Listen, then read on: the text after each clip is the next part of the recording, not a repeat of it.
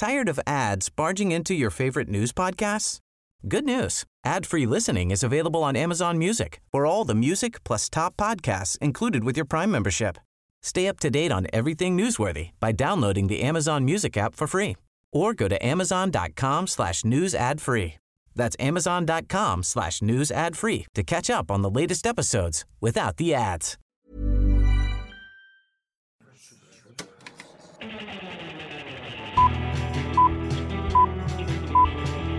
Saca el fanboy que tienes dentro. No tengas miedo de enojarte. Esto es el Club de los Amargados. Señores, señoras que nos están escuchando, hoy se va a completar el ciclo dentro del Club de los Amargados.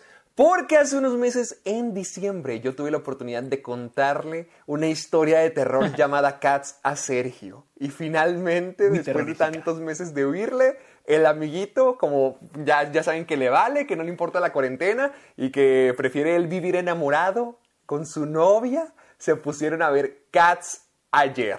Y quiero comenzar Así el es. programa de, este, de esta semana con que nos cuentes tu experiencia. Ya, ya que yo ya te di mi, vida de Cats, quiero saber cómo viviste Cats tú al verla por primera estoy, vez. eh, Estoy sorprendido. Yo pensé, mira, antes de platicar, yo pensé que el programa lo íbamos a empezar a hablando de lo que, diciendo lo que vamos a hablar. Ah, ahorita lo menciono, ahorita lo menciono, créanme. Ve, espera, espera. Ve eh, agradeciendo a los que estuvieron en el live el jueves. Ah. O sea, introduciéndonos a nosotros, a presentarnos para los que son primerizos en este programa, a saber quiénes somos.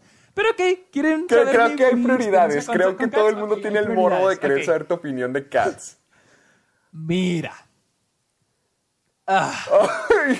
A ver, al menos Mira, te la pasaste bien, quiero saberlo, porque tú sabías a lo que te metías entrando a ver Cats. Sí. Tú ya sabías lo que era, no había esperanza alguna. Era como estar No, en el no, no, infierno no, de Dante, ya hab- habías abandonado toda la Sí. esperanza. Y había niveles, había niveles. Ha- ha- Había niveles, de, de hecho, si lo piensas, hay niveles del infierno en Cats. Y cuando, se, cuando entra Taylor Swift, yo digo que estás en el nivel de la lujuria, más o menos, cuando todos tienen el orgasmo. Mira.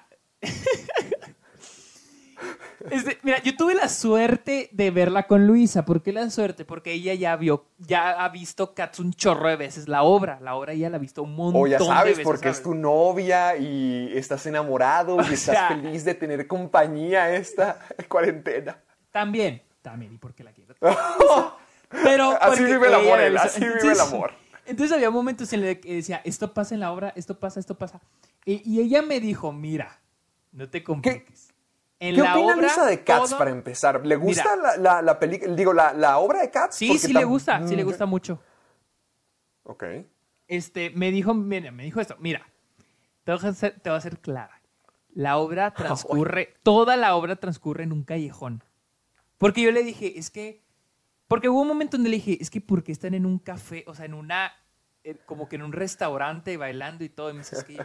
Le- y le dije, mira, yo no quiero criticar eso porque tal vez pasa en la obra. Y me dijo, no, me dijo, todo ocurre en un callejón. En O un sea, callejón. Se supone de presentándose, ¿no? Ese se supone que es el... el- Sí, sí, algo la así. Entonces, entonces, mira, eh, mi- mi- Escucha la, escucha la confusión de Sergio No, no tratar sé de agarrar es que no sé algo de dónde, empezar. de dónde hablar, ni, Ah, ni sabe de dónde comenzar.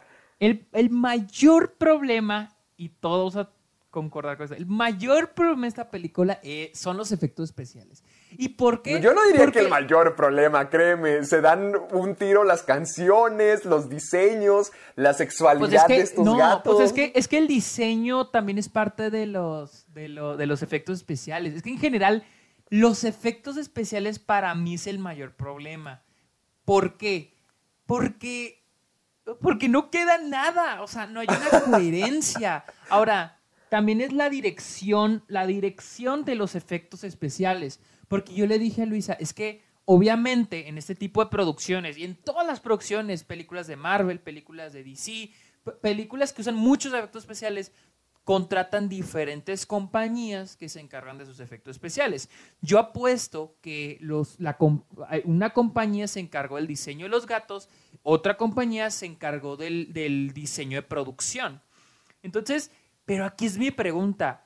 Este Tom Hooper, el director, no le dijo a cada compañía la lógica de la película, porque ese es mi segundo gran problema de la película. ¿Cuál es la lógica de esta La película? lógica ¿Quién? de la película, Tom porque- mira, con los efectos especiales, haz de cuenta que estamos viendo el expreso polar. Los movimientos, que se ven medio raritos, pero estamos hablando que el expreso polar ya es de hace casi 15 años. Sí, o sea, yo, no, yo diría que el, que el expreso polar, a pesar de que se veía como pesadilla, a veces se veía mejor que Cats. Me refiero. Sí, ¿Te no, acuerdas de las cucarachas, no? Lo tienes bien fresco No, en la uy, cabeza. No mames, sí, y los ratones. las o sea, cucarachas que pero- se come Rebel Wilson. Pero al menos, te digo, el, el Expreso Polar está presentando algo nuevo, ¿sí? Para su época, hace 15 años. Y segundo, y es donde falla Cats, el Expreso Polar, casi todos los personajes son Tom, Han- Tom Hanks. ¿Tú ves a Tom Hanks cuando ves la película? No. Cada personaje tiene su característica facial, su característica corporal, y en Cats no. En Cats le quieren dar el diseño, o sea, le ponen la cara a los actores. Obviamente porque uno es para vender la película y dos porque pues ni modo que le tapes la cara a los a Taylor Swift, por ejemplo. O sea, tienes que, oh, mire, es Taylor Swift. O bueno, al menos esa era la idea principal, esa era la intención, ¿no? Era la Pero intención. era- ajá, exactamente. Entonces ahí también falla, que no hay una lógica. Ahora, yo le pregunté a Luisa, ahora, es que yo no entiendo la lógica de esta película. ¿Es como Cars o como Toy Story? ¿Con qué me refiero a esto? ¿Por Este es, un, este es un mundo donde solo existen gatos y coexisten como si fueran humanos, como en Cars. En Cars, Cars, Cars. Pues, eh, O- en Cars. en Cars. Creo que no. creo- o sea, O- sí, hay, o- sí hay humanos. Eh, ándale, me dijo Luisa que sí. O es como Toy Story, que es un mundo, es el mundo existente El mundo que- que, secreto de los conocemos, gatos. pero ese es el mundo, ajá, el mundo secreto de los gatos. Y me dice, sí, se supone que es un mundo donde existen. Pero entonces ahí falla la lógica. Por ejemplo, veo un restaurante que dice Milk Bar. ¿Me entiendes? O sea, un bar de leche. De, ¿Entiendes el Ajá. chiste? Por los gatos. Sí, que, de que Pero- por qué los pero- gatos tendrían su propio bar si existen con humanos que lo Exacto, pueden ver. Ajá, esa es la lógica. Y sin mencio- no estoy mencionando tampoco que traen manos de humano. Entonces digo, hay un montón, o sea, y ese es el problema principal. Y es por el hecho de que se ve extraña la película, por eso se ve extraña. Ahora, al ¿Qué? principio, ahora la historia, las canciones, obviamente Tom Hooper iba con la intención historia, ¿Cuál de historia? grabar Eso no es historia, solamente saltan de lugar en De lugar canción canción, para, para que poner una canción nueva. Obvia- ah, exacto. Obviamente Tom Hooper iba con- como que con la intención de recrear Los Miserables. Su, mis, los, su Los Miserables, la que hizo hace seis años, siete años, ¿no? Yo me imagino que esa era su intención, pero ahora versión Cats, el musical este, porque pues, Ajá. Cats y Los Miserables son musicales de Broadway. Yo me imagino que trae la misma intención. Pero aquí sí no funciona nada la historia. Y más porque aquí me doy cuenta, gracias a Luisa, de que es, es adapta, de, o sea, cambia muchas cosas. O sea, en una tienes todo ocurriendo en un callejón y aquí ocurres en, ocurre en muchas calles de Londres, muchos lugares. Eh, eh, Entonces, es que ese es el punto. Trate de darle una historia a una a un musical que no tiene historia, que se supone... Porque mira, eh, eh, en los musicales pues tienen que tener el encanto de espectáculo y siento que Cats Sí, sí, es exactamente. más que nada el espectáculo, de que vean los vestuarios, vean las coreografías, vean la música, vean cada canción, que, que supongo que eso es lo divertido, verlo en vivo, ver a cada personaje con sus propias coreografías, con su propio número, puede ser pues más entretenido. Mi mamá también dice que le fascina Cats, pero pues yo quién sabe, no créeme, no, no estoy ni, ni lo más mínimo interesado por ver el musical, no, pero aquí... ni yo. Eh, eh, sí, no, no, no. Pero el problema de Cats, la película, es que eso que no tiene nada de historia, le está- lo están tratando de hilar. O sea, las canciones que tienen, las canciones que se tienen en el musical original, es como que, va, a ver, ¿cuáles conectan? ¿Cómo podemos hacer una estructura que cuente una historia? Pero pues no, aparte, no se siente Luisa- pegado. Y aparte, Luisa me dice que, eh, que en la obra, por alguna razón, las canciones suenan mejor. O sea, dice, estoy escuchando la misma canción, pero se oye más bonita. La que canta al final está, ¿cómo se llama? La que siempre está triste. ¿Y luego por qué le salen mocos? Ah, ¿Por qué le salen mocos? le salieron mocos, ¿sabes ¿cómo se llama? Arabella o algo así, ¿no? Sí, pero ¿cómo se llama la actriz? Está Jennifer... No, ¿es- ¿sí? No, ¿cómo se llama? No, no es Jennifer Hudson, a ver, eh, No, ¿o sí? A ver, ¿sí? Cats, aquí lo, aquí lo busco rápidamente. Jennifer Hudson, sí es Sí, Grisabela. Grisabela. Ajá. Dice, la, la canción esa, le, le pregunté a Luisa, oye, ¿esa sale en la obra? Sí, pero es- es- la obra está hermosa y en esta es Está X. O sea, no está mala, pero está X. Está mala a comparación de la de la obra, pero aquí están. Las canciones están X. O sea, ninguna es, ninguna es este, memorable, ¿me entiendes?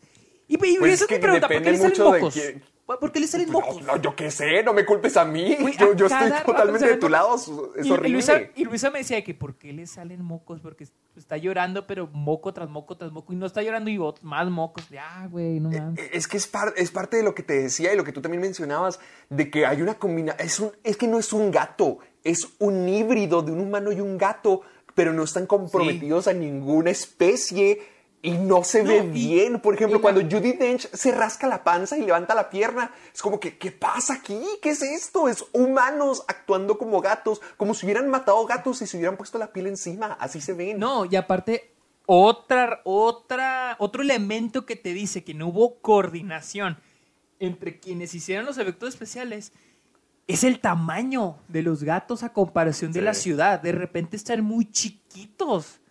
Y luego O de muy repente, grandotes. es que se ven muy extraños. Por ejemplo, en la canción de los dos, eh, Rumble Twinsker y la- los dos tipejos esos destructores, que están en un cuarto literalmente destruyendo cosas, se Sí. ponen en tacones, están en cajones, están en la cama. Y la escala se ve bien fea y no se ve como que constante cuando están afuera en la ciudad. Es que, es que es el problema. Probablemente en la obra no te importa el- la escala, ¿me entiendes? Porque es un espectáculo y tú disfrutas el espectáculo, el espectáculo. Pero aquí, este, si hay una lógica. O sea, en, en- en el cine. Porque mira, e- esto yo lo aprendí en mi clase de teoría. Hay una, hay una. La diferencia en el teatro y, y en el cine es de que en el cine hay un realismo, porque la cámara está capturando Sí. como que una realidad, por así decir. Y el y en el tiende a teatro- exagerar. Y el teatro, y aparte estás consciente de que el teatro es teatro, ¿sí? Por eso... Es como que mantener la ilusión, mientras que la película es más como convencer y hacerlo realista. Exacto. En el teatro es hacer la ilusión, como Fíjate ah, que- están actuando. Por ejemplo, mi profe de, de esa clase nos decía que él, cuando ve escenas de sexo en el cine, pues no le, da, no le provoca nada, o sea, storytelling. Pero cuando las ve en, el, en, el, en, en una obra de teatro, le incomoda. Ah, ah, ah, ok. Dice, cuando vaya escenas de sexo en una obra de teatro, a mí me incomoda mucho. No sé por qué, dice, pero a mí me incomoda. Obviamente, porque en el cine, en digo, en el teatro, tú estás en el mismo, la misma habitación que el actor. Y a pesar de que el actor está en su, en su, en su personaje, él, él está consciente de la presencia de una audiencia. En cambio, en el cine, no. El actor actúa para la cámara. No hay una audiencia. Entonces, por eso es hay una diferencia. Con, con lo que mencionas de las escenas de sexo, solamente para atribuir ahí, yo, yo he experimentado las dos formas, en el teatro y en el cine. En el cine siento que no es tan incómodo porque a veces tiene, puedes ponerle escena de sexo sí solamente, pero muchas veces le hacen con cierto estilo. O sea, ponen la música correcta, ponen el encuadre de dónde roza la mano, cómo va escalando toda la situación. Y por ejemplo, o sea, ti- tienes el estilo como, ah, escena de sexo, pero estilizada. Y en teatro, a mí me tocó que una vez fui a Ciudad de México, no me acuerdo cómo se llama, y créeme, me encantaría darles el gol, porque era una obra donde en diferentes cuartos había diferentes asesinos seriales. Entonces, cada vez que entrabas a un cuarto, te tocaba una historia diferente, pero tú eras parte de la historia, no que tú hablaras o participaras, pero estabas en el cuarto y actuaban a tu alrededor, al mismo, a la misma distancia que tú y yo podemos estar, lo Sí, sí, sí. actuaban. Y uno era la historia de Pogo, de John Wayne Gacy. Entonces era de que tenían a alguien encerrado como en un sótano y luego tenía, eh, entre John Wayne Gacy y otra persona, se estaban manoseando toda la obra y se estaban tirando y se estaban, o sea, o sea, realmente fuerte, realmente algo intenso frente de ti. Y yo a mí no me, a mí no me incomodó por el hecho de que este, sí estaba no, muy o sea, buena ya la es- obra. Sí, no, ya es, que- Pero- es de cada quien.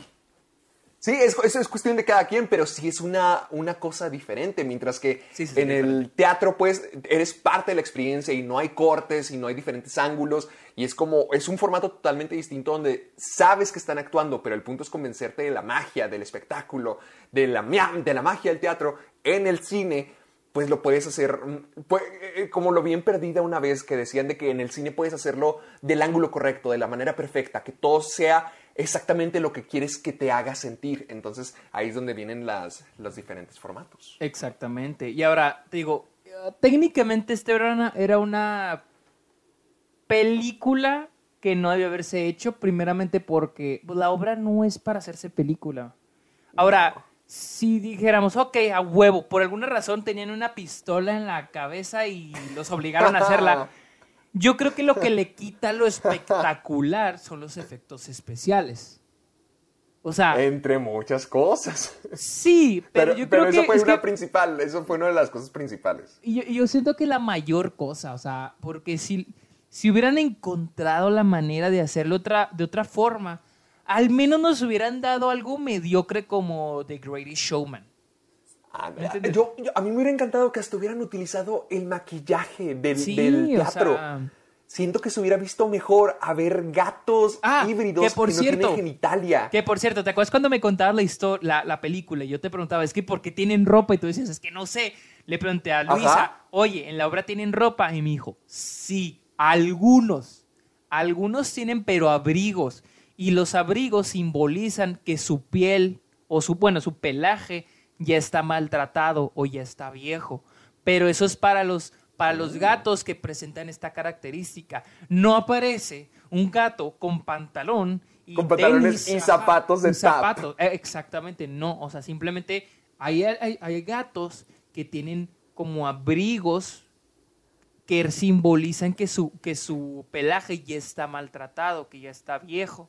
Eso pero eso queda bien, o sea, es una continuación sí, sí, del eso pelo, queda básicamente. Muy bien. De hecho, eso me gustó Ah. mucho de lo de la obra, la idea de la obra, pero en la película, Pero te digo, no tiene aquí, o sea. Idris Alba se desnuda a la mitad de la película. El tipo tenía ropa Sí. y a la mitad Cuando- dice, ¿sabes qué? No, voy a andar encuerado. En esa parte sí me quedó madreada la cabeza, ¿eh? Sí me quedó madreada la cabeza. Ay, Uno no. no. se recupera. Es que Pero yo la imagen que más tengo, yo, no, espérate, la imagen que yo más tengo presente es la del de los pantalones. ¿Te acuerdas la canción de, el- no sé, el gato que tiene que ver con los trenes, que está casi al final, ya cuando están en el teatro?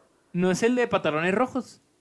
Ese, ese mismo. O sea, ¿por qué tiene pantalones? Los demás están encuerados todo el tiempo. Es que Idris Alba es uno de los que más raros se ven porque él tiene ropa, él tiene abrigo, él tiene sombrero y se los quita. ¿Para qué? Güey, pues está. ¿Cómo se llama? Esta es Melissa McCarthy. Que se quita No. la piel. no, Rebel. Rain Wilson. ¡Ah, Rain Wilson! Que se abre la se piel. Sí, que- Nomás ajá. pensaste en como que, ay, a ver, ¿qué actriz es gorda y graciosa? No, no, no, es que siempre las confundo.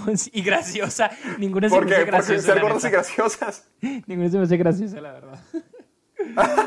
Ninguna de las dos. Maldito. No, pero, pero yo está que, ¿por qué se está quita, por qué se quitó la piel? Pero, ay, Diosito. O sea, se quitó la piel. No, bueno, ya, dejemos, de- ya, ya dejemos bueno, esa parte. Pero bueno, Nomás quería... para- esto podría introducir a lo que vamos a hablar después. Hoy Héctor y yo vamos a hablarles de las adaptaciones de libros, de libros Mm. Al cine. Y tal vez a series. Al- luego dejaremos el tema de los musicales para otro programa, pero ahorita que estábamos discutiendo Sergio y yo de qué podríamos hablarles esta semana, hubo un tema del cual yo he estado platicando con mucha gente.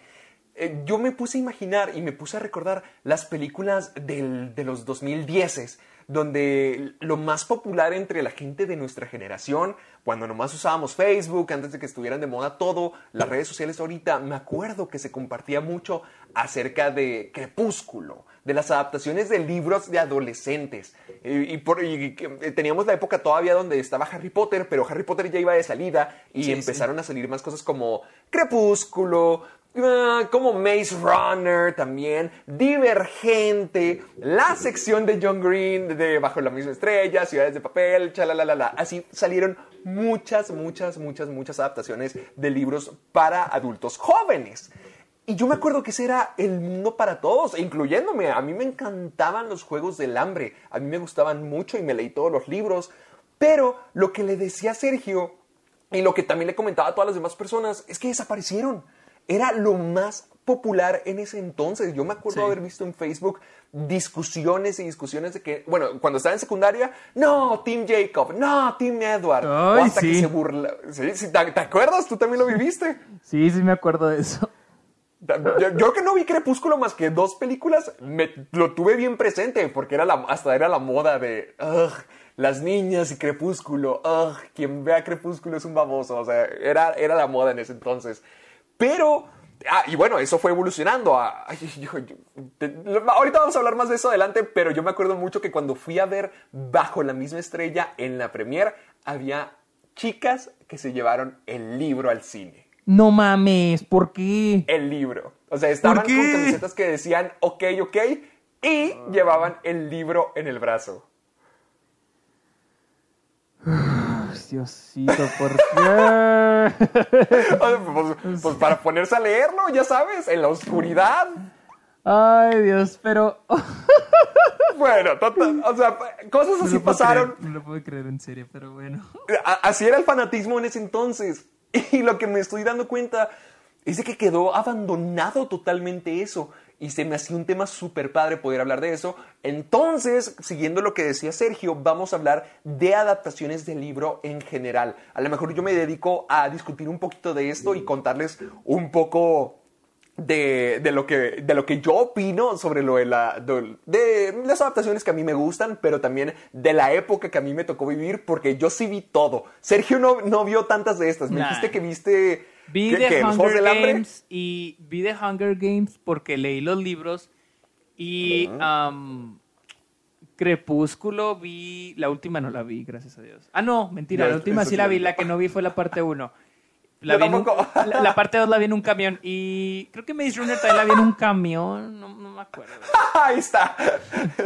bueno, yo sí las tuve que ver todas. Yo las vi todas. De Divergente, de Bajo la misma... De John Green, de Maze Ah, Runner, de bajo todo, la misma estrella también la vi, también la vi esa.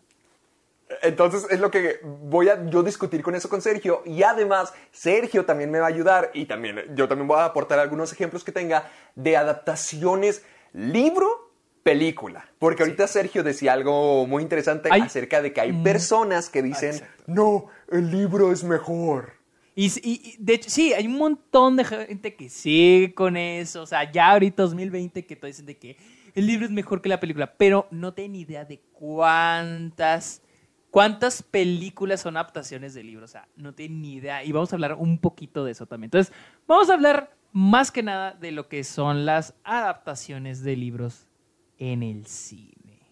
Sí, ese va a ser nuestro gran tema de esta semana, pero eso lo vamos a dejar para el tercer acto de este programa, porque también Son tenemos tres. algunas otras cosas interesantes. Sí, Porque ahora tres sí, actos. hay Ya- noticias, hay noticias de las que queremos hablar. No, no sé cómo pasó, pero ya tenemos noticias nuevamente. Poquitas, poquitas, pero algunas muy interesantes. Por ejemplo, Call Me By Your Name. Hablando de adaptaciones. Hablando de Habla- adaptaciones Hablando de bien. adaptaciones, de hecho. ¿Qué más tenemos en las noticias, amiguito? Tenemos este buenas noticias para la gente de los festivales. Tenemos también lo que están haciendo, lo que está haciendo HBO para, para la gente que está en sus casas. Hizo una obra de caridad para Todos nosotros, nosotros. todos deberíamos estar en nuestras casas, a pesar de que ayer cuando salí a comprar algo en supermercado vi que todavía hay gente haciendo fiestas. Pero la No gente más. debería de estar en casa viendo Escuchando el Club de los Amargados. Oh, mejor aún todavía. Pues sí. Pero bueno, ¿ya nos, tener- presentamos o...? Eh, Sí, eso, eso te iba a decir. Pero, Ah, pero además, además, diles de la pregunta que nos hicieron en Twitter. Oh, porque eso te alguien en. Twitter, alguien en Twitter preguntó algo. Disculpa el que preguntó, no chequé cuál es tu usuario, tu nombre. Pero se me hizo Para que muy- participen más, así Sergio los motiva, olvidándoles su nombre. No saben que no lo olvido, siempre veo quienes ponen que... Pero alguien puso, ¿qué es para nosotros una película pretenciosa? Y llevo toda la semana pensando en la respuesta. Así que Yo Héctor y no yo... voy a improvisar más. Sergio, yo no soy tan obsesionado como Sergio, pero pues bueno, Sí, cada quien Car- ahí lo va a manejar de su propia Sí, es que lo manera. pensé porque mucho. también. No, Sergio lo pensó demasiado, me dijo que le encantó la pregunta. Y además, no que yo no lo haya pensado, pero siento que es una de las preguntas que siempre tenemos en la cabeza porque es uno de los términos que más se utilizan. Decir, ay, qué pretenciosa es esa película o ay, qué sobrevalorada es esa película. Ay, sí, más o menos esos términos van de la mano siempre en la, en la misma discusión de términos mal utilizados en el mundo del cine cuando dicen, ay, se me hace una película muy pretenciosa. Pero bueno, todo eso es lo que vamos a estar discutiendo en esto que es el Club de los Amargados, que estamos haciendo nuestra presentación a los 24 minutos, de empezar a grabar. bueno, para que vean nuestro prólogo de Cats, sí vale la pena. Porque de eso se trata el Club de los Amargados. Este es el lugar donde puedes discutir de cine, del mundo de las películas, de las noticias, de lo que pase, de tus temas de opinión, lo que a ustedes se les pueda ocurrir del mundo del cine. Sergio y yo nos encargamos de discutirlo cada semana y además recuérdales dónde nos pueden estar escuchando, amiguito. Estamos en Spotify, iTunes y iVoox. Y también están en mi página de internet sergiomuñozesquer.com diagonal amargados. Ahí están todos los episodios. Así que Ah, ya, ya lo actualizaste, ya te pusiste al corriente. Todavía no. Oh, maldita sea. Bueno, en algún punto Sergio va a subir los episodios que nos faltan, pero ahí pueden encontrar en su página. Bien que se hace toda la promoción, pero no sube los los, los, los Maldita sea. Pues bueno, espero que métanle presión a Sergio para que ya lo suba. Ya lo suba para que ustedes los puedan escuchar, porque ahorita que estamos todavía en cuarentena y que todavía vamos a durar en cuarentena, no vayan a fiestas, no salgan. Yo sé, todos, todos estamos bien urgidos ya por muchas cosas que no vamos a ser específicos, pero todos queremos salir, todos queremos vivir, pero aún así, tenemos que quedarnos en casa, ser fuertes y qué mejor manera de hacerlo que con el Club de los Amargados, con la gloriosa y estrendosa voz de el amiguito, la mía también, para que nos escuchen, se queden con nosotros y siempre, siempre, siempre nos compartan con el hashtag Soy Soy amargado. Cada vez que quieran Exactamente, ya lo dijo el amiguito. Cada vez que quieren compartir algo, un dibujo, un comentario, una recomendación, sobre todo eso también lo estamos tomando muy en cuenta para futuros episodios, ya que no hay noticias ni estrenos en el cine. Estamos tomando las recomendaciones que ustedes también nos den de temas en general de cine que a ustedes les gustaría escuchar que nosotros hablásemos. Así que si tienes un fanart, un comentario, una recomendación o cualquier otra cosa que compartirle a Sergio o a mí, ya saben que nos lo pueden hacer por Instagram, por Twitter, nos lo pueden mandar y siempre, siempre, siempre utilizando el hashtag Club de los Amargados. Amiguito, ¿me faltó algo? Mm, creo que no. Ah, un saludo también. Vayan y sigan a It's Area Agency, que son los diseñadores de nuestro logo, todos los logos que hemos estado presentando y algunas de las animaciones que tenemos. Síganlo, síganlo, síganlo.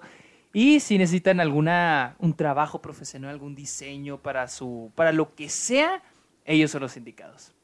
Perfecto. It's Area Agency, como Aria Stark, así los pueden encontrar en Instagram y ya saben, ellos son los que harán su visión realidad. Y además, amiguito, me gustaría que mencionáramos rápido que el jueves, eh, este, esta semana fue oh, dosis doble del Club de los Amargados. Cuéntales qué hicimos el jueves. Para toda la gente que se lo perdió, porque les avisamos. Sí, el jueves tuvimos un live en Instagram, Héctor y yo. Fue, nos, nos dieron casi 4.000 personas, alrededor de 400, así estaban todo el tiempo. Fue el Instagram Live más peludo de toda la historia. más greñudo. Más greñudo, perdóname, sí, si ¿eh? estuviéramos peludo sería un programa muy feo y diferente y deforme. No, más greñudo de, toda la historia. Como Cats, así cierto. Está muy bueno. Estuvo muy bueno.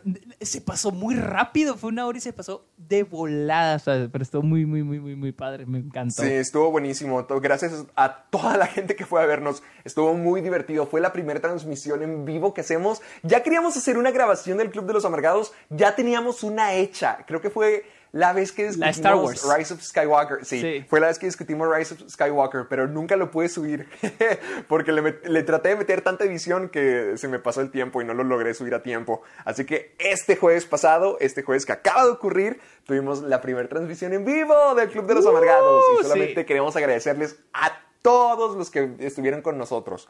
Los escuchamos, los tuvimos en cuenta y para cuando hagamos la siguiente transmisión, a lo mejor ya podemos cambiar algunas cositas, porque mucha gente dijo, no nos están pelando, no nos están pelando. Pues yo, pensé que el, tema era que Sergio y yo discutiéramos, pero saber esas cosas son importantes para nosotros, así que ya, para la próxima vez, a lo mejor ya podemos hacer hasta una sesión de preguntas en vivo, así que nos den temas en vivo para discutir, que nos den, pregunten nuestras opiniones, lo que sea. Ya saben que ahí vamos a estar, pero gracias, gracias por haber estado en la primera Sí, transmisión estuvo muy padre, estuvo muy de padre. nosotros. Estuvo padrísimo. Y otra cosa que antes ya como para ver. comenzar con las noticias, quiero, quiero la opinión de ustedes, la gente que nos escucha. Porque ahorita que estamos encerrados, yo he tenido el bicho de querer aprender algo nuevo, pero algo, algo a, lo mejor algo que ya conozca, pero aprenderlo mejor. Por ejemplo, actuación, por ejemplo, dirección, por ejemplo, aprenderlo de los mejores de los mejores. Y no sé si les haya tocado que en Facebook a veces aparecen comerciales de algo que se le conoce como masterclass. Y son celebridades básicamente dando como clases, entre comillas, de que te sale el comercial de Natalie Portman o Samuel L. Jackson, están enseñándote a actuar.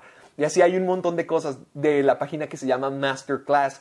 Entonces, eso es algo que me ha llamado mucho, mucho la atención y le estoy diciendo al amiguito que a lo mejor deberíamos de inscribirnos y queremos su opinión.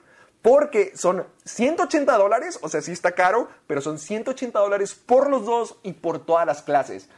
Y aquí los que, me, los que me aparecen es como Natalie Portman te enseña actuación, Jodie Foster te enseña a filmmaking, a hacer películas, hasta Aaron Franklin te enseña a hacer barbacoa. O sea, hay un montón de cosas que puedes aprender de los expertos. Aquí están Martin Scorsese, Hans Zimmer, Cristina Aguilera te enseña a cantar, Serena Williams te enseña tenis.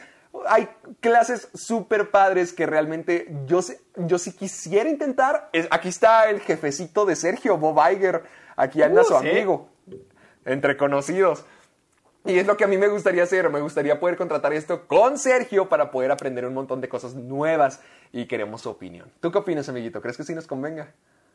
Yo digo que sí. Yo- fíjate que yo ya lo había considerado desde ya hace dos años, pero por alguna razón nunca me animé, pero ahora sí ah, tengo ganas de, sí me dan ganas de entrarle al- a la master de, o sea, las masterclass, sí se me antoja, sí se me antoja, se me dio padre. Es que, por ejemplo, de la que tú siempre dices que Aaron, Aaron Sorkin te enseña a escribir screenwriter, screenplays.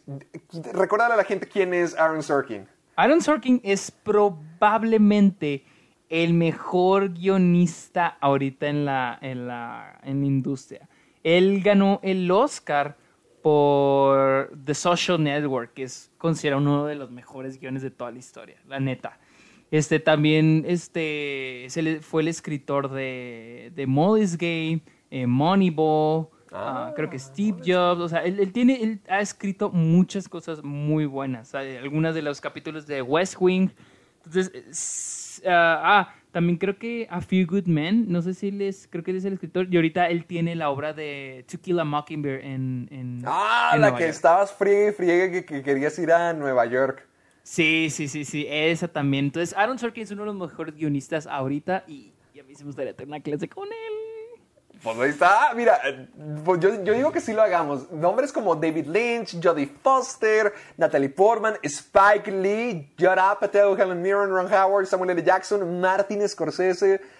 Todos esos nombres están en el área de cine y televisión y eso solamente es una categoría. Yo sé que esto parece comercial porque estamos vendiendo Masterclass como si fuera lo mejor del universo, pero simplemente lo presentamos ahí para que lo conozcan y ah, incluso si lo quieren intentar ustedes, pero es lo que Sergio y yo ahorita estamos discutiendo si intentar o no, para aprender a actuar, para aprender a dirigir, para aprender a hacer costillas barbacoa, toda la cosa de este universo. Para cuando acabe el coronavirus. queremos- Sí, ándale, para que Se hagamos acaba. una, parrilla, una parrillada amargada para cuando todo esto acabe. Así que déjenos saber qué opinan. ¿Creen que lo deberíamos de contratar? ¿Creen que no?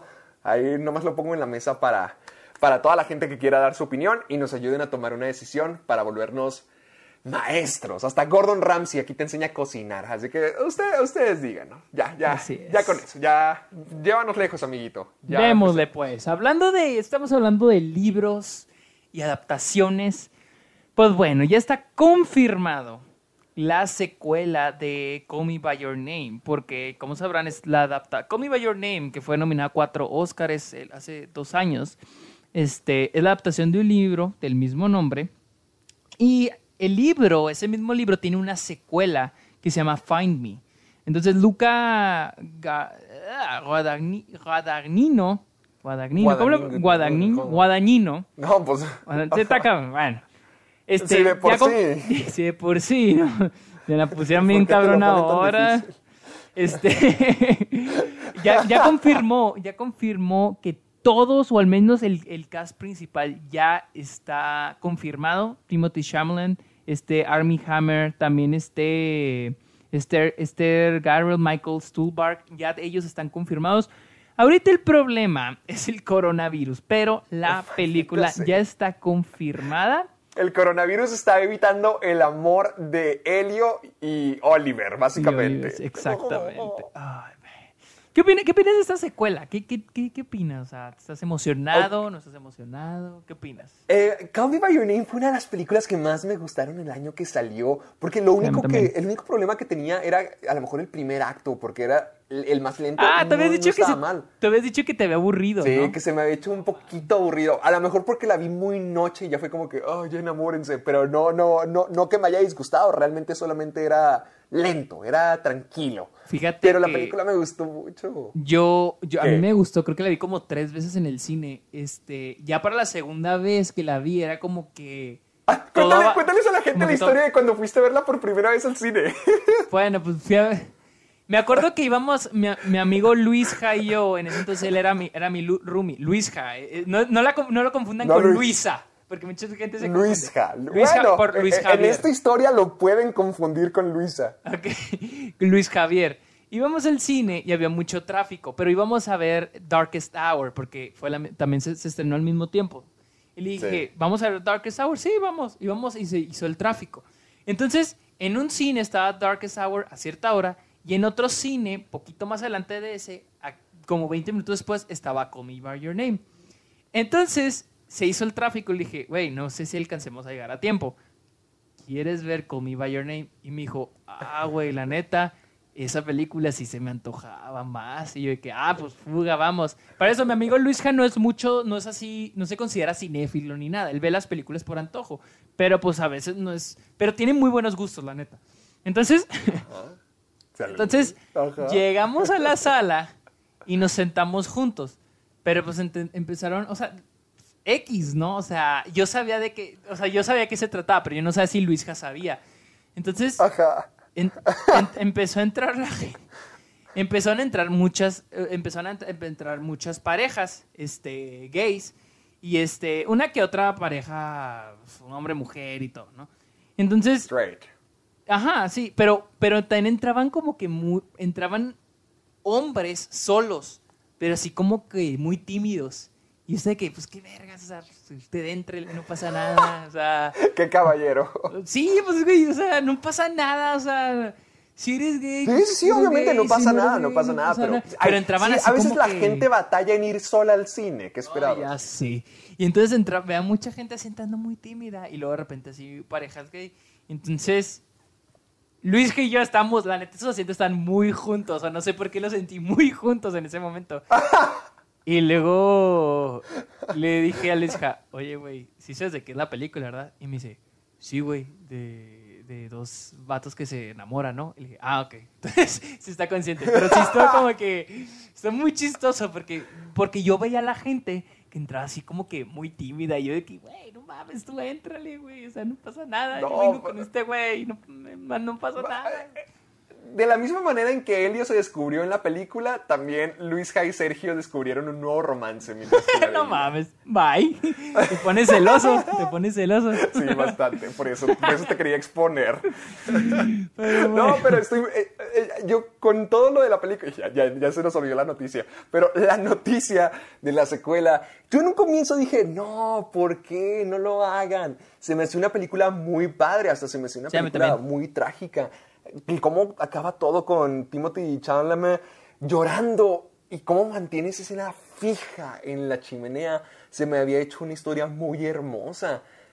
Pero cuando anunciaron la secuela que le querían continuar todavía, sí sentí que era de esa clase de películas que querían aprovecharse y que querían volver a explotar. Pero la cosa es que yo desconocía que el libro también tiene secuela y que se llama Fight Me. Sí, sí. Entonces, y que se supone que son 10 años después de lo que ocurrió aquí. O sea, eh, creo que Elio tenía 17 años y, Oliver, no sé si 21, 23 o 25 incluso, no me acuerdo, pero que era mayor.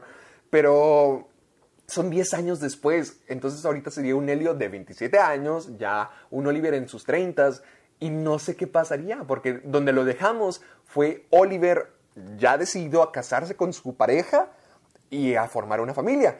Entonces, si hacemos una secuela y no una secuela inmediata, sino 10 años después, y además sabiendo que el libro se llama Find Me, que no lo conozco, no lo he leído, pero si se llama Find Me, por Dios santo, me imagino ya más o menos de qué se trata la, la onda de volver a juntar a estas dos personas juntas. Bueno, como juntar a estas dos personas. pero... Mi, cosa es de que sí, ok, el libro es 10 años después y hay un porqué. Incluso se me hace padre eso que es 10 años después. ¿Por qué ¿Cuál es el porqué? ¿Cuál es el porqué? No, no, o sea, yo me imagino que el porqué es... o no la razón esencial, pero simplemente como que el autor dijo porque en algún punto el autor debió haber dicho que, ok, 10 años después. Pero yo siento que esos 10, él dijo 10 años después para que haya un cambio, una evolución. ¿Me entiendes? Es que yo, por ejemplo, Oliver no sé si, si siga casado o hasta exacto, ahora, hijos o algo. A mí me gustaría que sí se esperaran más. Hasta unos 6 años, 7 años para hacerlo otra vez. Algo como Transpotting, la segunda. Tiene una a mí, a mí la segunda me gustó mucho porque tiene una esencia de eso de que transcurrió el tiempo en la vida real. ¿Me entiendes? O como Toy Story. Que a pesar de ser una película animada. Pensando como Toy Story. Aparte, de además de ser una película animada, hacen que ese, ese tiempo se sienta. ¿Por qué? Porque la audiencia también creció. ¿Me entiendes? Entonces, la, la, idea del tiempo no solo coexiste en, el, en la película, sino en la vida real y entre la audiencia. Entonces, a mí me gustaría que eso estuviera, eso estaría muy, muy padre. Pero sí, porque, traen prisa. Porque, porque yo, ¿cómo? Si traen prisa, pues bueno. Eh, no, no, no, no, no. Yo diría que se deberían de esperar. O sea, obviamente no se van a esperar los 10 años, pero siento que eso es lo que me convence a mí de querer una secuela. Porque cuando dijeron, ah, vamos a hacer Call Me By Your Name 2, yo me imaginaba una secuela más cercana, un año, dos, algo muy rápido. Y siento que eso desameritaba un poquito la relación, porque me gustaba mucho la dinámica de Elio y Oliver. Estaban como en su propio paraíso, estaban en Italia los dos con la libertad de hacer lo que quisieran. Y sobre todo en la época, no me acuerdo, creo que es en los ochentas, ¿verdad? Sí, creo que sí, pero no sé, pero no sé si la película transcurre también en esa época. O sea, no sé si. Bueno, imaginemos que es, es una época antigua donde es más difícil la comunicación. Y eso me gusta tenerlo mucho en, en mente porque Ahí la forma en que se hablaban era por teléfono y por cartas y era mucho más difícil mantener esa constancia. Entonces, siento que si, si dices, ah, es 10 años después, das tiempo suficiente para que los personajes hayan mantenido su, su, distancia y hayan evolucionado, pero pues el romance sigue ahí. Y yo siento que cuando se trata del amor y sobre todo las relaciones, las parejas, muchas veces...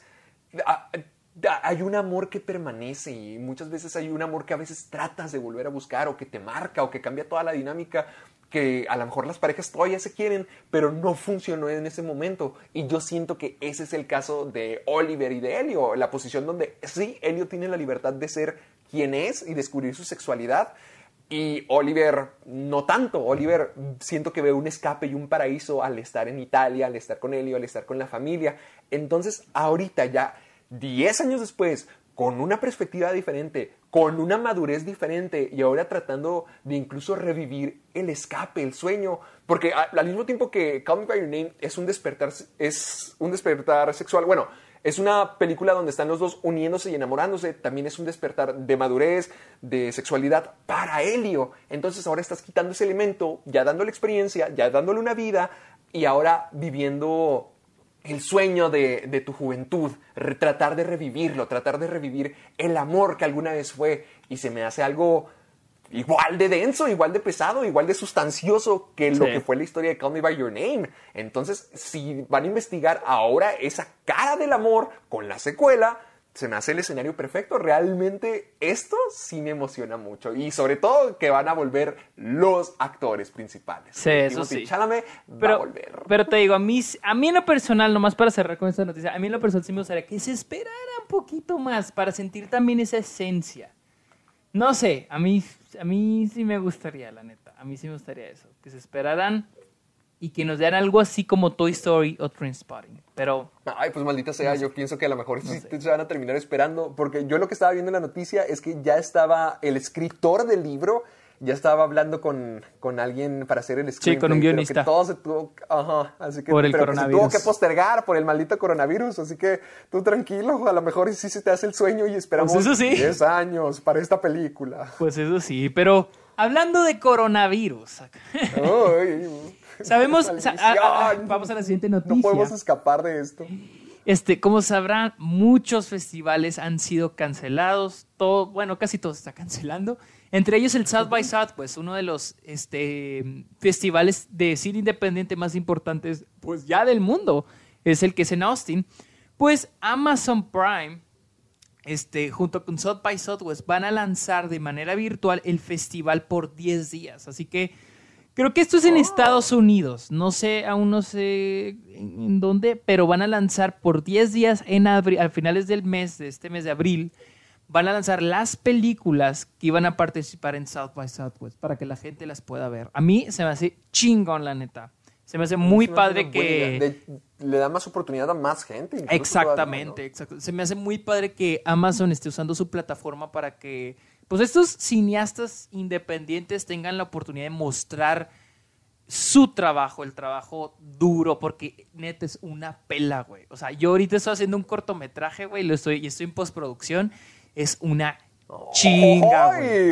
Nomás, algún día va a ser la, la premier del Club de los Amargados, nos lo vas a mostrar. Sí, güey, probablemente en unos dos años, cuando, porque lo quiero meter a un festival o algo, pero, pero neta, güey, y dura 15 minutos. Imagínate un largometraje, no mames, güey, o sea, Vale, ok, ok.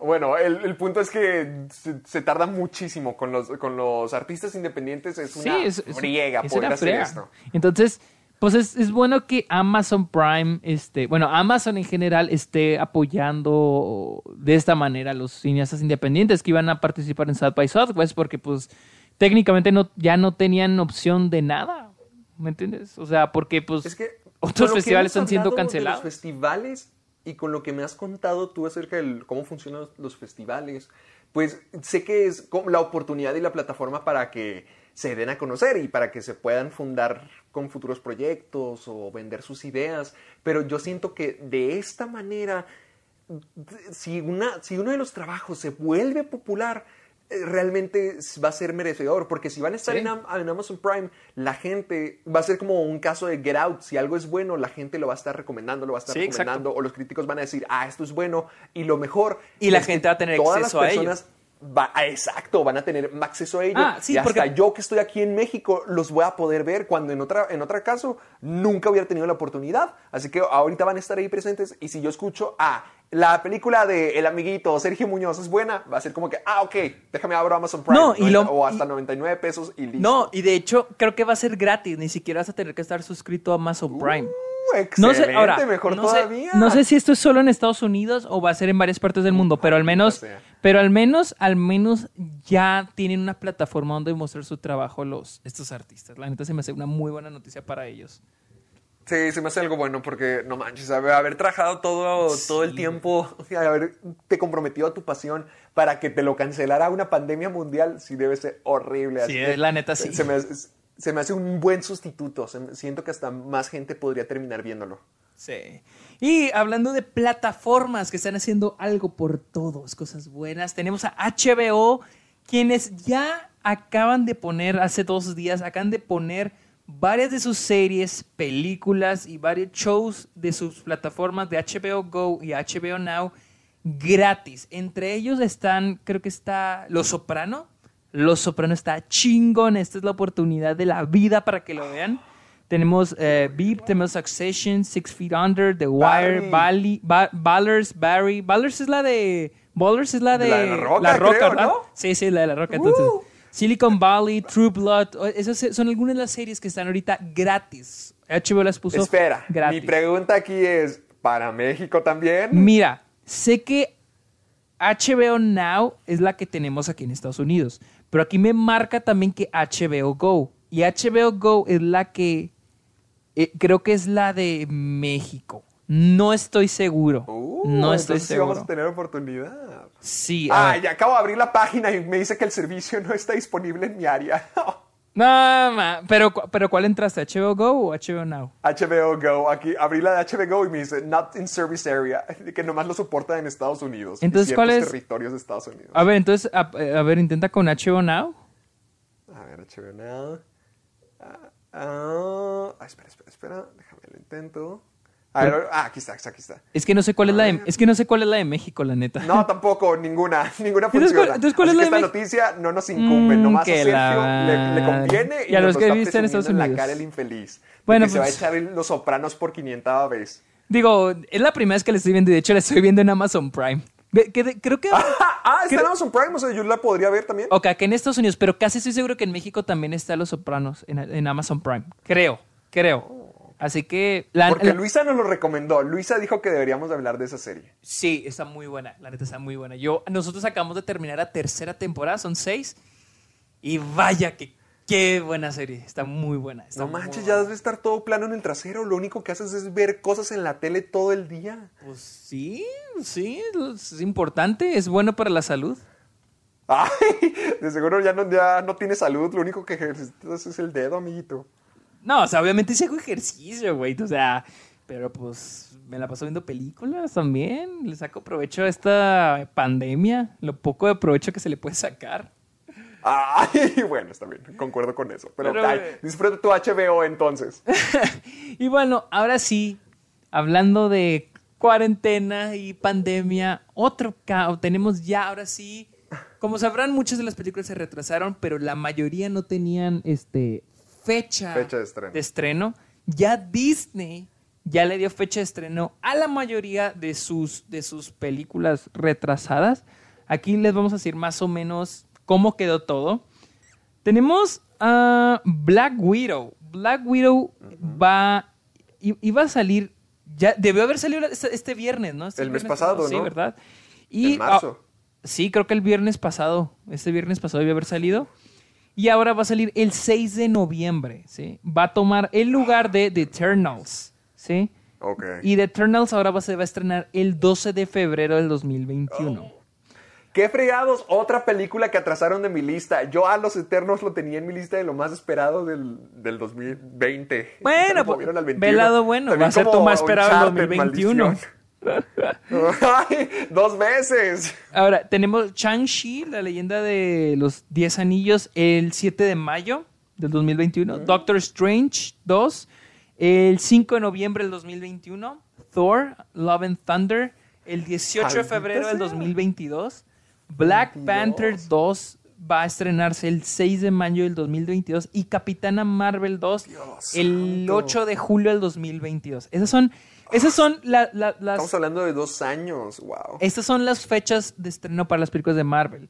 Este, Soul. ah, Soul, la Que la- película, la... de Pixar, ya aquí la tengo. Esa no ha sido movida. Sigue en pie para el 19 de junio. Todavía. Ok. Mulan al 24 de julio. También debió haberse estrenado casi un mes. Y va a tomar el lugar de Jungle Cruise, la de La Roca y Emily Ah, la de La Roca y Emily Blunt. la cual se va a retrasar un año. Se va a estrenar hasta el julio, hasta el hasta 20 el de julio 2021. del 2021, hasta el verano del Wow. 2021. También Indiana Jones 5 está programada para el verano del 2021. Ahora se va a estrenar en el Eh. verano del 2022, la película que nadie espera. Ah, tenemos Sí, no, no hay- no hay problema. el 29 de mayo se iba a estrenar Artemis Fowl, una película de Disney de ciencia ficción. Yo tengo entendido que esa película lleva millones de tiempo en producción, que la han Yo estado retrasando Yo no la estoy equivocando. Yo no sé, pero esta Yo es la ese primera. Yo vi ese póster en el cine hace quién sabe cuánto tiempo. ¿En serio? Yo neta hasta hace un mes había oído hablar de esa película, creo. Pues bueno, esta película es la primera película con intenciones de estrenarse en cines que ahora se va a estrenar en plataforma de streaming. Se va a estrenar en Disney Plus. Ahí básicamente sí se rindieron, como que no, Sí. ya, échenle al plus. Sí, creo que todavía no tiene fecha de estreno, pero se va a estrenar en Disney Plus. Ahora, también las películas de Fox, como West Side Story, se va a estrenar este, el 18 de diciembre. Toda- esa, esa es su, su fecha original, ahí se va a quedar todavía. Me imagino que Disney quiere entrarle a los Oscars. Y de- el último duelo. The Last Duel, de de, no la había escuchado. de- en, el, en Navidad, 25 de diciembre, sigue con su misma fecha de estreno. También ten- Oye, y los New Mutants y los nuevos mutantes. No tanto acabamos, acuérdense que Disney es dueña de todo. También tenemos Ah, Free bueno. Guy. Free Guy, la película con Ryan Ah. Reynolds de, de 20th Estaba Century para Fox. febrero antes. Era, era para febrero, no, era para julio. Ah, ¿para julio? Ah, ok, yo me equivoqué. Sí, 3 de julio y ahora se mueve al 11 de diciembre. También eh, el despacho francés, The French Dispatch de Wes Anderson, que es ah, de... es de, es de Searchlight, es de. Searchlight. Bueno, Ya no se llama Fox. 20th Century Studios. es de Searchlight y se cambió del 24 de julio al 16 de octubre. Esto, esto se me hace un poco beneficioso porque la película puede entrar, pues va a llamar más la atención para lo que es la, Para la temporada de Oscars. Sí, para la temporada de Oscars, exacto. Y también las películas de New Mu- Mutants, los, últimos, los nuevos mutantes, Woman in the Window, la que es con esta... mm, No, no, no, es esta... Amy Adams. Y este... mm, Antlers y The Personal History of David Copperfield siguen sin fecha de estreno. Uy, o sea que no hay fecha para los New Mutants. Sí, no hay fecha para los New Mutants. ¿Por qué no se rinden con eso? Eso pónganlo ya en Disney Plus. No creo que No, haga nada. la- Debería ser todo el Eh, dinero no del pueden, mundo, no pero pueden, no creo que lo haga. no pueden ponerla en Disney Plus porque antes de que Disney agarrara Fox, Fox tiene una, tenía una, un contrato con HBO de poner sus, sus películas, pasarlas a las- los próximos estrenos, ponerlos en HBO. Por ejemplo, ahorita Dark Phoenix está en HBO. E- ese es la- el problema, no pueden estrenarla en Disney Mm. Plus. Entonces, este, esa es la razón por la que no la pueden, tienen que estrenarla en cines a huevo. Eso leí por algún lado. Y, y aquí la nota también tiene que otras películas han sido retrasadas. También Morbius ha sido retrasada, Ghostbusters ha sido retrasada, Warner, eh, Warner también retrasó Wonder Woman Mi 1984. favorita, mi favorita, In the Heights. In the Heights. Paramount ya retrasó Top Gun, Maverick para diciembre y Universal ya retrasó también este Fast Nine, la novena entrega. Ahí no hay pex. Eso puedo esperar cuando llegue. Sí, así que y también hay películas que ahorita ya no están pro- este, ya no se están grabando como Batman, Doctor Strange, Shang-Chi, muchas de estas O películas sea que ya, ya, están definitivamente lo dejaron de que hasta que se pueda. sí, hasta que se pueda. Así que Pero aquí va mi pregunta. ¿Qué es lo que confirma que algo tan relativamente cerca como julio, ya todo esto va a acabar? pues es que esa es la cosa, güey. Sí, Por ejemplo, Mulan, que, que la pusieron en julio y que yo quiero ver con muchas ganas Mulan, ¿cómo sé que, hasta incluso, cómo sé que Cinépolis va a estar abierto en ese entonces? Va- Es que va a depender, porque.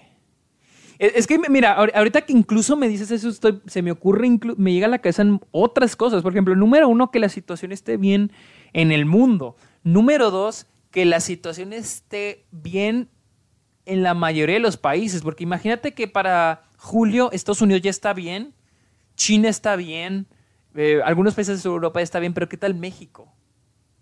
O sea, ¿qué tal México no está bien? ¿Qué tal si los cines siguen cerrados en México?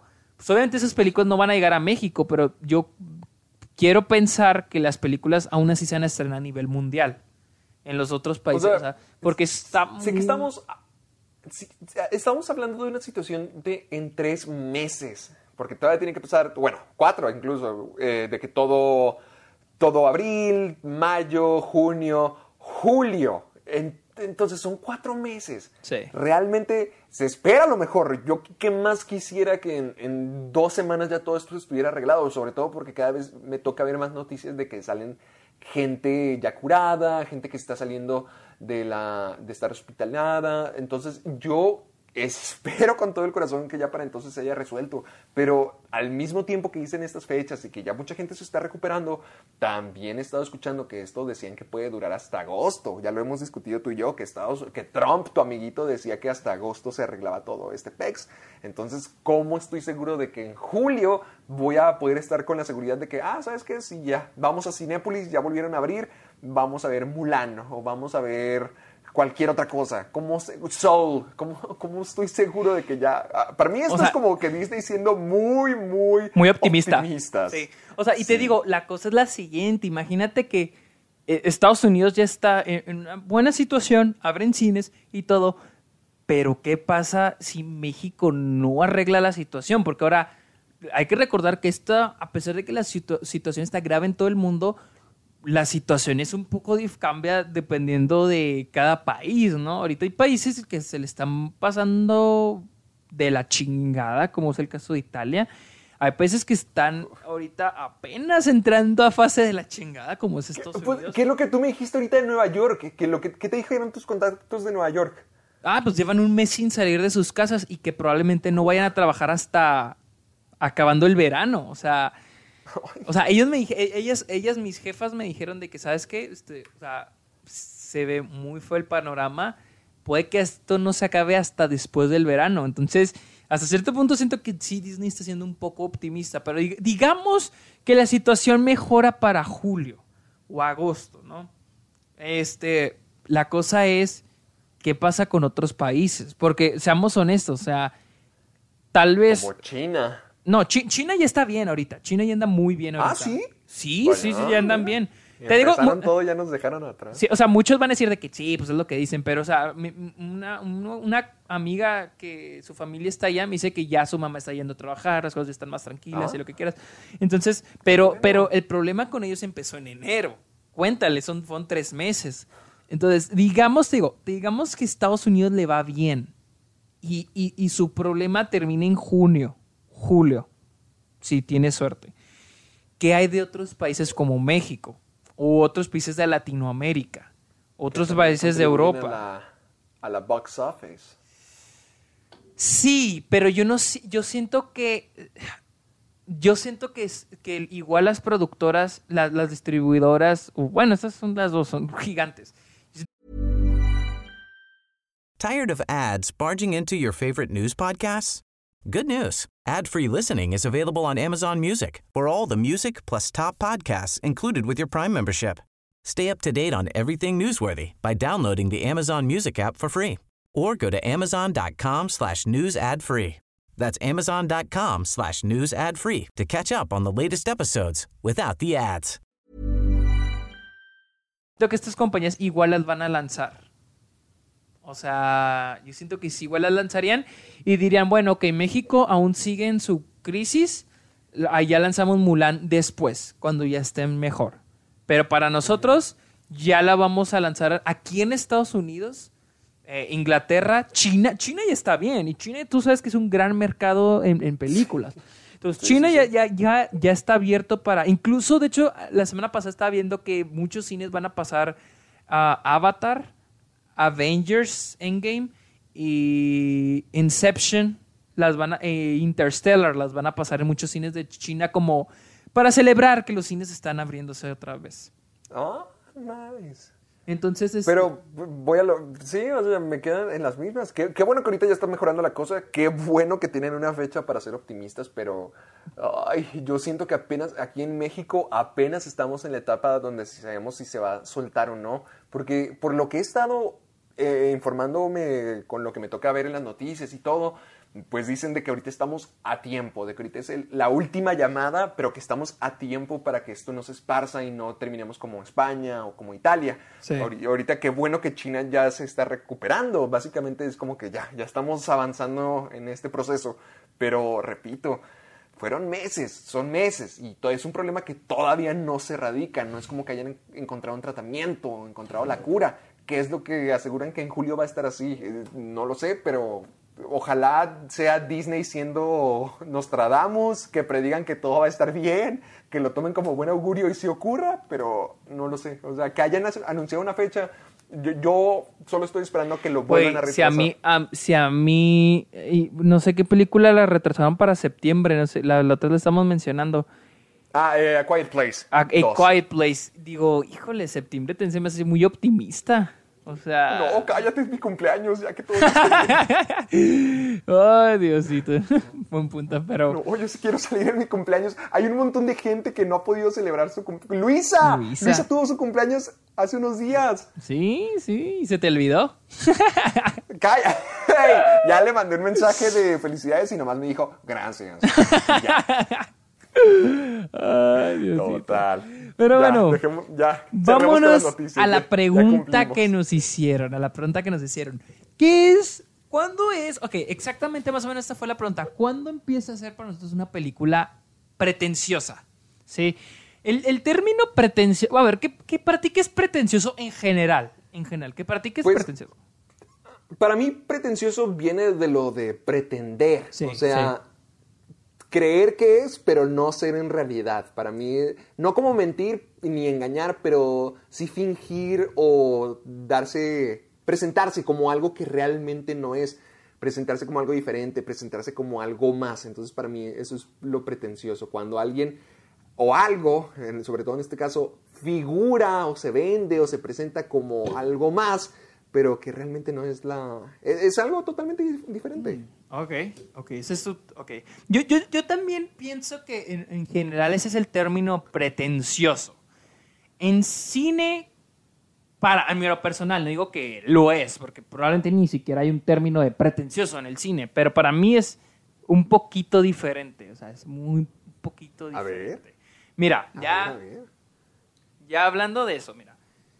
Para- yo, yo- yo pienso que las películas ah, tratan de contar historias, ¿no? Entonces, yo siento que una película pretenciosa es cuando la prioridad de la película es darte un mensaje. ¿Sí? Ahora, lo, lo voy a explicar más o menos, ¿no? Te- te- tenemos la película... Tenemos Parasite, ¿no? Ok. Parasite tiene un mensaje sobre el capitalismo, sobre las clases sociales, etcétera, etcétera. ¿Sí? Sin embargo, yo pienso que Parasite, si tú no captas el mensaje, si no entiendes el mensaje dentro de ella, yo pienso que Parasite es una película que tú puedes disfrutar. ¿Sí? Sí, Yo siento que es una película que va. puedes disfrutar mucho. Por ejemplo, El Hoyo. Yo siento que siento que es una película que se esmera mucho en dar un mensaje. Y en esto es con lo pretencioso, ¿sí?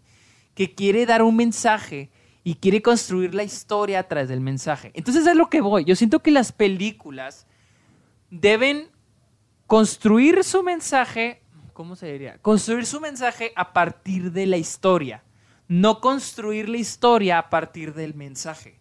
Por ejemplo, otro ejemplo, para no perder la costumbre, Paddington.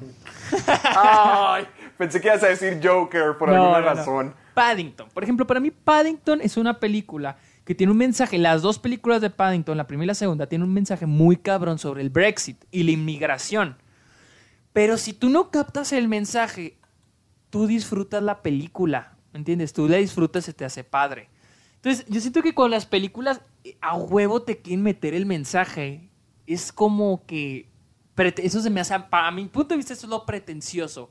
Cuando una película se enfoca un chingo en dar un mensaje, en dar el mensaje, en dar el mensaje, y a veces hasta le meten profundidad y a veces no se entiende, y es cuando viene la idea de, de ah, es que si no lo entendiste, si no te gustó es porque no lo entendiste, que eso para mí es una tontería, ¿me entiendes? O Sí, sea, igual. porque para mí las películas cuentan historias, no es, si tiene un, ahora, los mensajes, eh, esto es lo, esto, ahora es lo que decíamos con el hoyo, si alguien más le encuentra un mensaje diferente, pues está muy chingón. Si a Parasite le encuentra un mensaje diferente, qué padre. Si a Paddington, a Roma, a todas estas películas, alguien le encuentra un mensaje diferente a cada una de ellas, es que padre, ¿no? Pero cuando una película está huevada a dar el mismo mensaje, un un único mensaje, entonces la gente o entiende el mensaje o no lo entiende, pero no está abierto a interpretar otras cosas. Eso es lo que yo pienso cuando se habla de una película pretenciosa, la neta. Ok, déjame, ahí meto la cuchara, porque sí, estoy de acuerdo, pero siento que no se limita solo a eso. Por ejemplo, lo, lo que tú mencionas de que poder disfrutar la historia, es que sí, pero yo siento que se puede expandir a más cosas. Yo- eh, para no perder las costumbres, hablemos del Greatest Showman. Ok. The Greatest Showman, para la, la de siempre. The Greatest Showman para mí es una película muy pretenciosa. Cuando pongamos dos, dos musicales de ejemplo, La La Land y The Greatest Showman, que están cercanos a, las fechas y como que la gente les, les gusta compararlas mucho, porque uno es como que un musical eh, old school, hardcore, y el otro es un musical para la gente que no ve musicales. Yo escuché que mucha gente llamaba pretenciosa y sobrevalorada. También es un término que también aplican mucho para clasificar y describir películas, que también siento que es mal utilizado. Con La La Land fue utilizado muchísimas veces los dos, pero yo siento que no aplica. Con The Greatest Showman yo siento que el pretencioso sí. Te voy a explicar por qué yo lo veo así. Y sí tiene que ver con el mensaje, pero repito, también yo siento que se expande a muchas cosas más. Porque The Greatest Showman, ni con el mensaje, sino con la música, con, con la película en general, con la historia, con lo que quiera hacer, te tratan de vender una, una Sí. aventura mágica de que estás bien como eres, de que sé diferente, si eres raro, si eres un fenómeno, está bien. Si tú eres el que está marginado por la sociedad, úsalo con orgullo y preséntate con la barbilla en alto y disfrútalo. Ok, Eso es lo que, lo que la película pretende que es. O sea, es, es- es el engaño, es el- la, la- la- la máscara, la fachada.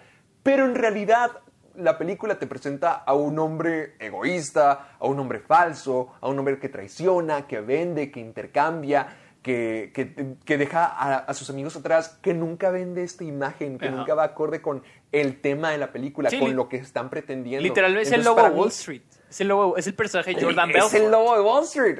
Entonces, para mí, algo como The Greatest Showman sí es algo pretencioso. Y es una película pretenciosa porque pretende ser una lección positiva que te motiva a hacer más, a estar a gusto con ti mismo, pero en realidad nunca a través de su, de su actor principal, de su historia, de lo que le ocurre, jamás te dan eso, jamás te dan lo que pretenden ser de la maravilla de circo que son, porque en realidad no es eso, ni su protagonista lo es. Es alguien muy egoísta que está en busca de siempre el dinero, de siempre la fama, de siempre estar encima de los demás, de estar en la alta sociedad.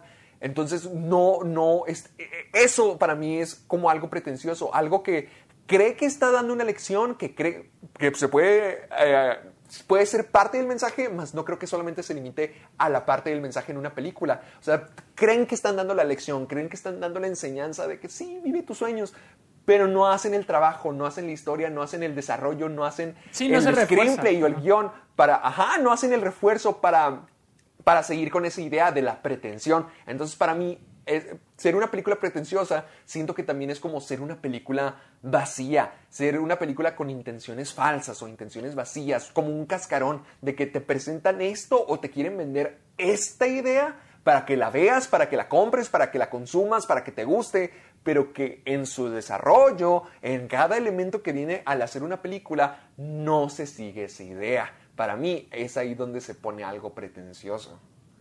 Bueno, y, y aparte de Greatest Showman, ¿qué otra película así se te, se te hace pretenciosa de ese modo? De ese modo, porque, porque estoy tratando de pensar en alguna y, y no se me ocurre, pero por ejemplo, para ti, ¿qué otra? Es que para- pa- yo también estoy tratando de... A ver, ¿qué, qué películas para ti son pretenciosas? Por ejemplo, para mí Interstellar, muchos me van a odiar, pero para mí Interstellar es ay, de las ok. peorcitas de Nolan. Me acuerdo cuando la vi, me gustó mucho, pero después de digerirla era de que es que cosas que no tienen sentido. Y, más porque al último la idea de Interstellar se basa en esto del amor, ¿me entiendes? Entonces, ok, digo, ok, voy a... Yo, es más, yo, he oído gente que dice que eso se le hace una mamada, una ridícula. Soy del- yo soy de las personas que dice, "Eh", o sea, trato, la compro, o sea, trato de comprar la idea eso de que del amor es lo que mueve y la energía y lo que quieras, ¿no? Digo, ok, trato de comprar eso. Pero yo siento que la película trata de ser complicada, o sea, trata de... No es, no es más simple, no sé... No sé, hay algo en Interstellar que... tra- o sea, que trata de ser muy complicada y siento que es de esas películas también también esta es otra cosa de las películas de las películas con que se me hacen pretenciosas son aquellas que utilizan demasiado lo que es el plot twist twist tras twist Ah, caray, tras ver, twist pero que está como que muy Ah, como que no queda. En este caso, en Interstellar, es, es la idea de, del, del... No, no, es más, ya sé cómo decirlo. Las películas que son como engañosas. Que te, que te quieren engañar y co- como que, ah, Sí, todo, el, mu- todo el tiempo fue algo diferente, ¿no? Hay unas que sí quedan. Otra película de Nolan es de Prestige, la de El Gran Truco. Esa me gusta el Sí. plot twist del final y dices, no mames, o sea, me engañaron. Pero con Interstellar, por ejemplo, el twist de que él, Matthew McConaughey, es el mismo que está mandando el, el código Morse al principio de la película, como que, ay, no sé, o sea, se me hace muy sacado del calzón. De, de, de súper sorprender, de que, wow, nunca esperé esto. Es Qué revolucionario. Exactamente, eso es algo que se me hace muy pretencioso. Te digo, lo de, veo mucha gente que con Interstellar su mayor problema es eso, lo del amor. Pero yo soy de los que, eh, ok, la compro. O sea, la neta, o sea, está bien, se me hace emotivo, se me hace bonito pero no, o sea, la película se refuerza con los viajes en el tiempo y tarará, tarará, pero con, no siento que, como dices, no refuerza lo del amor.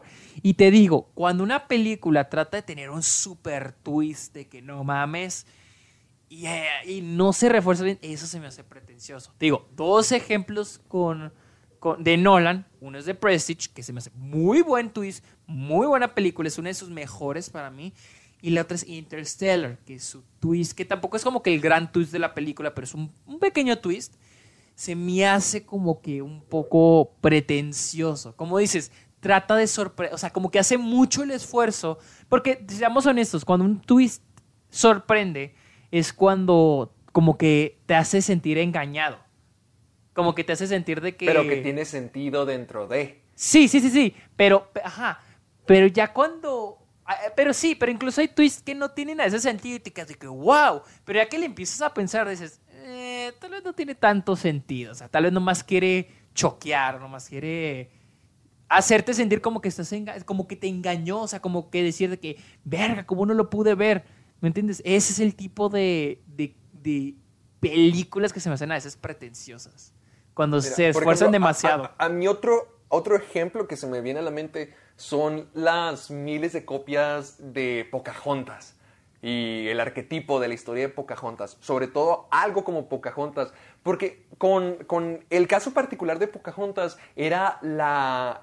Siento que Disney, eh, eh, para ellos era como que su gran carta triunfal de que, vean, estamos tomando un evento de la historia que realmente pasó, que realmente, bueno, de alguna forma diferente, pero que algo que pasó, lo de las tierras, lo de los nativos americanos, las injusticias, todo lo que pasaron, wow, qué tema tan sensible, vamos a agarrarlo, vamos a hacer esa historia y vamos a contar una historia revolucionaria acerca de, de wow, las bestias se son dependiendo del el ojo que lo vea. Porque no sé si te acuerdas de que hay una canción en Pocahontas que se llama, creo que Salvajes, Savages. Mm, creo que sí. Creo que sí, no me acuerdo. E-, esa canción es, no sé si a la mitad de la película, más o menos, donde los dos grupos, los colonizadores y también los nativos americanos, cantan acerca de cómo el otro grupo son salvajes. O sea, para. E, esa fue como que la gran metáfora de Disney de que. Oh, por Dios, resulta que también los indios americanos no son los únicos salvajes, sino que los salvajes podrían ser la gente civilizada. Siento que era como que Disney estaba muy orgulloso, vi un documental respecto de esto y que lo veían como su gran carta triunfal de vean el mensaje revolucionario, vean cómo atacamos los temas acerca de la diferencia, de, la, de las injusticias de nuestra historia y cómo tratamos de dar una perspectiva diferente, un poquito más justa, cuando no, cuando realmente Pocahontas es una película, siento yo que muy básica y muy mediocre y siento que tiene ese mensaje vacío acerca de, la perspectiva, de, quién puede ser el monstruo, de quién es el malo. Pero Disney, a pesar de que lo hizo con mucho orgullo, de que lo, llevaba en alto, realmente no era una buena película y realmente era un mensaje muy simple y muy obvio. Pocahontas y sus, digamos que sus derivados como algo como Avatar se me hacen películas un poquito pretenciosas.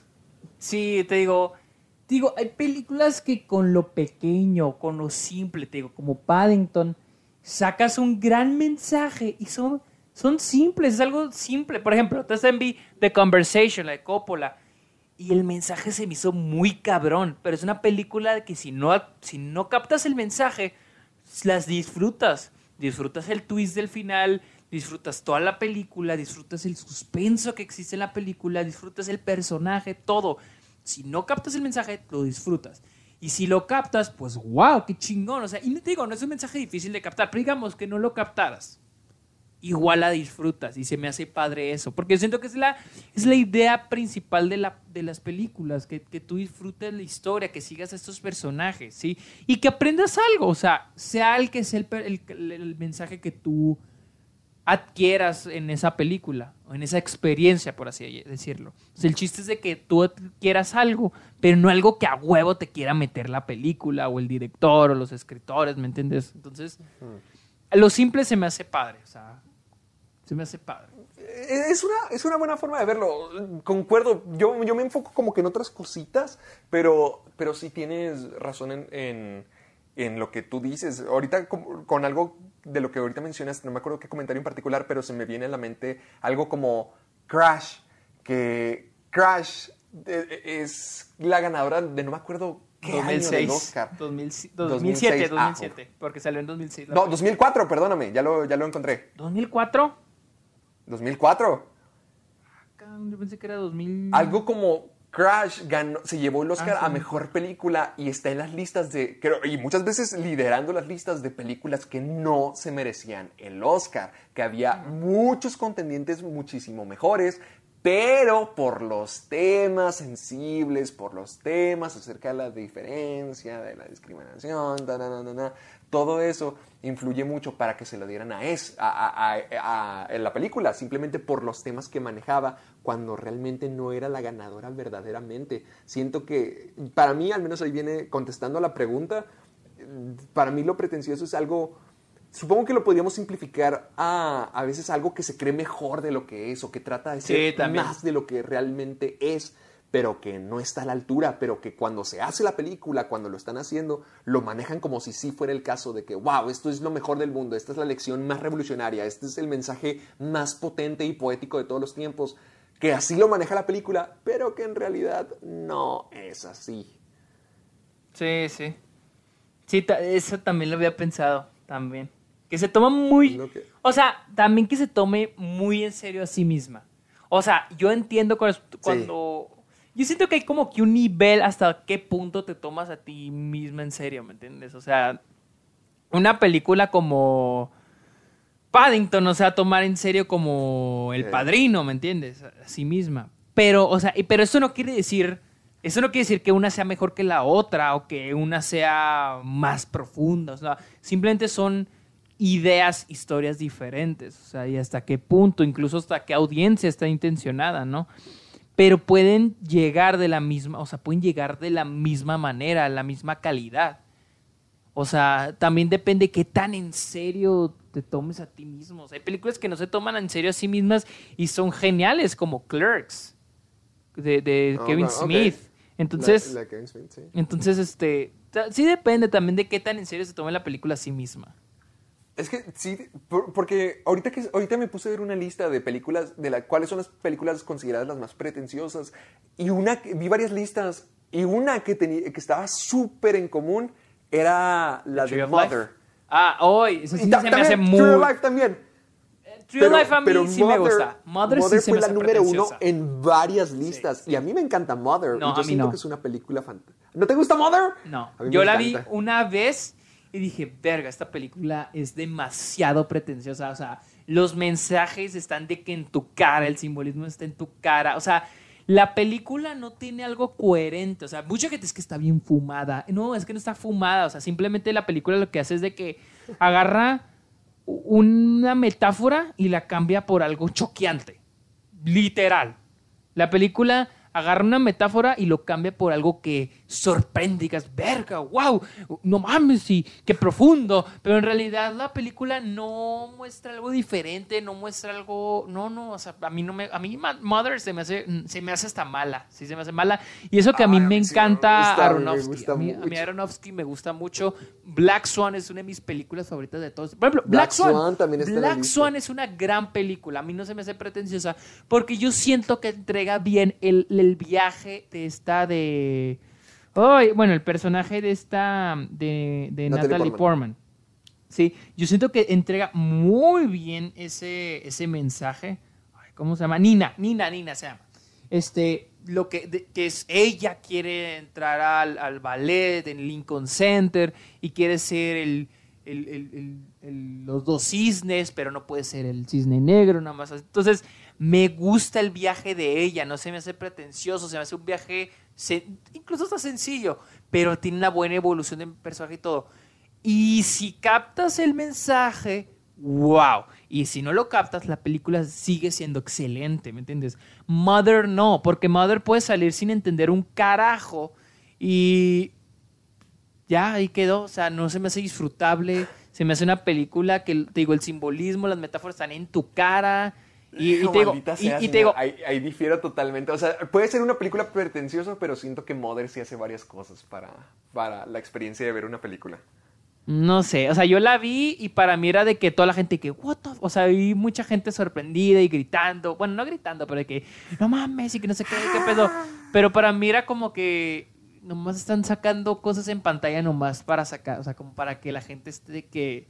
Y para que la gente salga y diga que no, es que no es para cualquiera. Esa es otra, cuando la gente dice que es que no es una película para No cualquiera. es para... o sea, no mames, sí, también he escuchado eso. Por ejemplo, otra película que también está en la lista es Birdman. Y Birdman a mí no se me hace pretenciosa, a mí se me hace... A mí se me hace muy buena Birdman.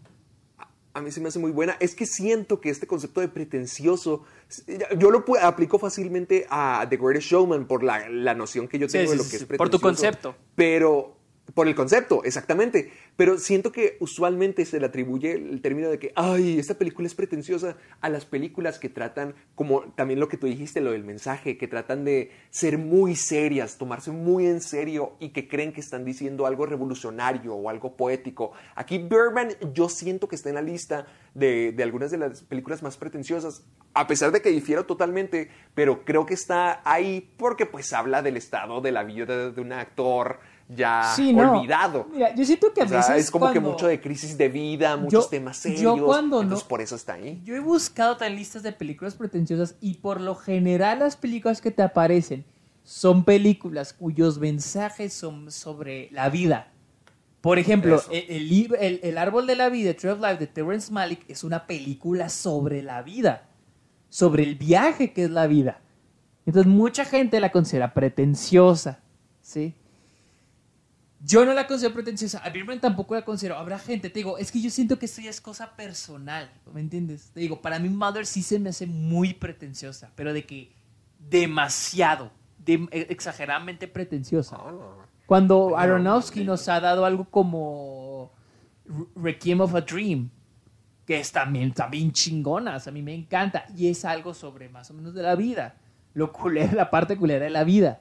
Pero con Mother, o sea, ahora, mucha gente como que también se, se, como que le hace mucha emoción con los simbolismos bíblicos en las películas. Por ejemplo, la gente cuando vio Batman contra Superman, no es ¡Ah, que... me lo quitaste! Esa la iba a mencionar yo. Es que los simbolismos a Cristo. Güey, mira, un amigo me dijo: la Biblia está en todas las películas. O sea, voluntaria o involuntariamente. Porque las primeras historias vienen de la Biblia. O sea, y, y un- y- ah, y el profe Cristóbal, ¿te acuerdas del profe Cristóbal de la prepa? Él Sí, decía. va, por supuesto, la- la- él decía: la Biblia es el mejor libro en la historia. Y hablando del modo literario, él ni siquiera era religioso. Hablando del modo literario, de la, por parte de la literatura, dice, para mí, él- me acuerdo que él decía, creo que decía que sus fa- libros favoritos, o sea, sus libros que para él eran los mejores en la historia, era El Quijote, creo, y, y, este, y, y la Biblia. Pero para él el mejor era la Biblia. Y un amigo que ya ha leído toda la Biblia, y él tampoco es religioso, es un güey que le gusta leer y todo, me dijo, es que la Biblia, o sea, la encuentras en todas las películas. O sea, si tú te pones a leer la Biblia, hay historias de la Biblia que tú las puedes relacionar con al- algo que pasa en una película. O sea, no, muchas cosas de las películas no son la primera, no son nuevo, no son nuevo ahí, no son una novedad. En la Biblia ya salió, o sea, ya está, esa historia ya está ahí. O sea, si lees la Biblia de manera no religiosa, es decir, litera, como si fuera cualquier libro, Sí. te él dice, te darás cuenta que va a haber muchas cosas que se asemejan a películas. O sea, y hay gente que dice, ah, es que los simbolismos a Cristo, pues es que a veces son coincidencias, o sea, tampoco es como que, ay, qué profundo, Cristo y la resurrección y la chingada. Entonces, Pero yo siento que hay casos donde esos simbolismos sí pueden terminar pretenciosos. Por ah, ejemplo, sí, sí, claro.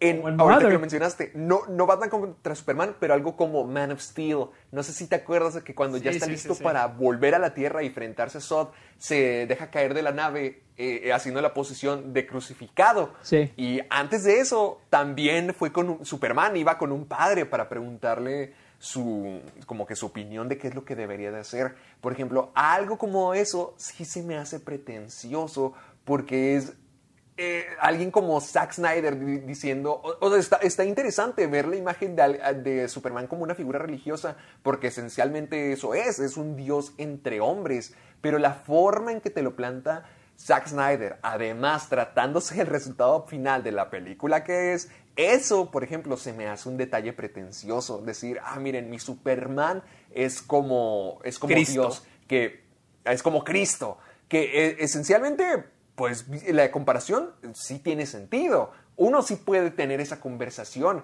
pero la forma en que se desarrolla, la forma en que se hace, o quien lo presenta, o quien lo escribe, pues también depende mucho, porque siento que algo como Batman contra Superman no es Batman contra Superman o Hombre de Acero no está a la altura de tener una conversación de esa clase. Sí, exactamente. No, no, no, por, y luego por ejemplo, Batman contra Superman que dicen, ay, es una película solamente para intelectuales, solamente ah. los superiores la pueden entender. Eso se me hace bien pretencioso. Sí, uy, sí, pero eso ya se me hace parte de la, audiencia, de la gente, no tanto de la película. Sí, no, pero... Pero, pero por ejemplo...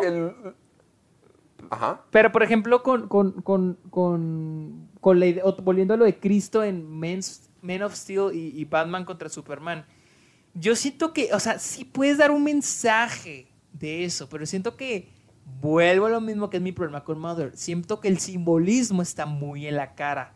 Eso de que así Superman con lo. O sea, yo siento que hay otras maneras de mostrarlo, pero no, se está muy en tu cara y te dice que no, mira, es como, es como se está descendiendo del cielo como Cristo. Entonces dice que, ay, güey, o sea, mejor muéstramelo de otra manera, ¿me entiendes? O sea, no tan en la cara, o sea, porque cuando te lo pone muy en la cara, siento que ya interfiere con la historia, con la trama principal de la película. Mm, ok, O sea, esa es mi idea, te digo, es mi opinión, no sé otras personas como... No, no, no, sí, y tiene, tiene mucho sentido. Y mira, ahorita haciendo una transición para ya el tema final, otra, otro ejemplo que se me ocurre a mí son las mismísimas películas de Divergente, porque se toman como, de, la que te salvaste. Solo la primera está buena. Pero sí sabes el concepto de, Divergente. Ay, pues más o menos, güey. La neta no. la flojera en tu voz. Más o menos. o sea, el concepto en general es de que hay cada, una, cada persona eventualmente tiene que decidir a dónde quiere ir de las cinco facciones que hay. Ni me acuerdo cuáles son, pero son como que los, los de Candor, que son... Bueno, cada, cada, quien tiene como que su propia, su propia facción, dependiendo del tipo de persona que son. Y están los divergentes, los que no pertenecen a ninguna facción, los que no tienen clasificación.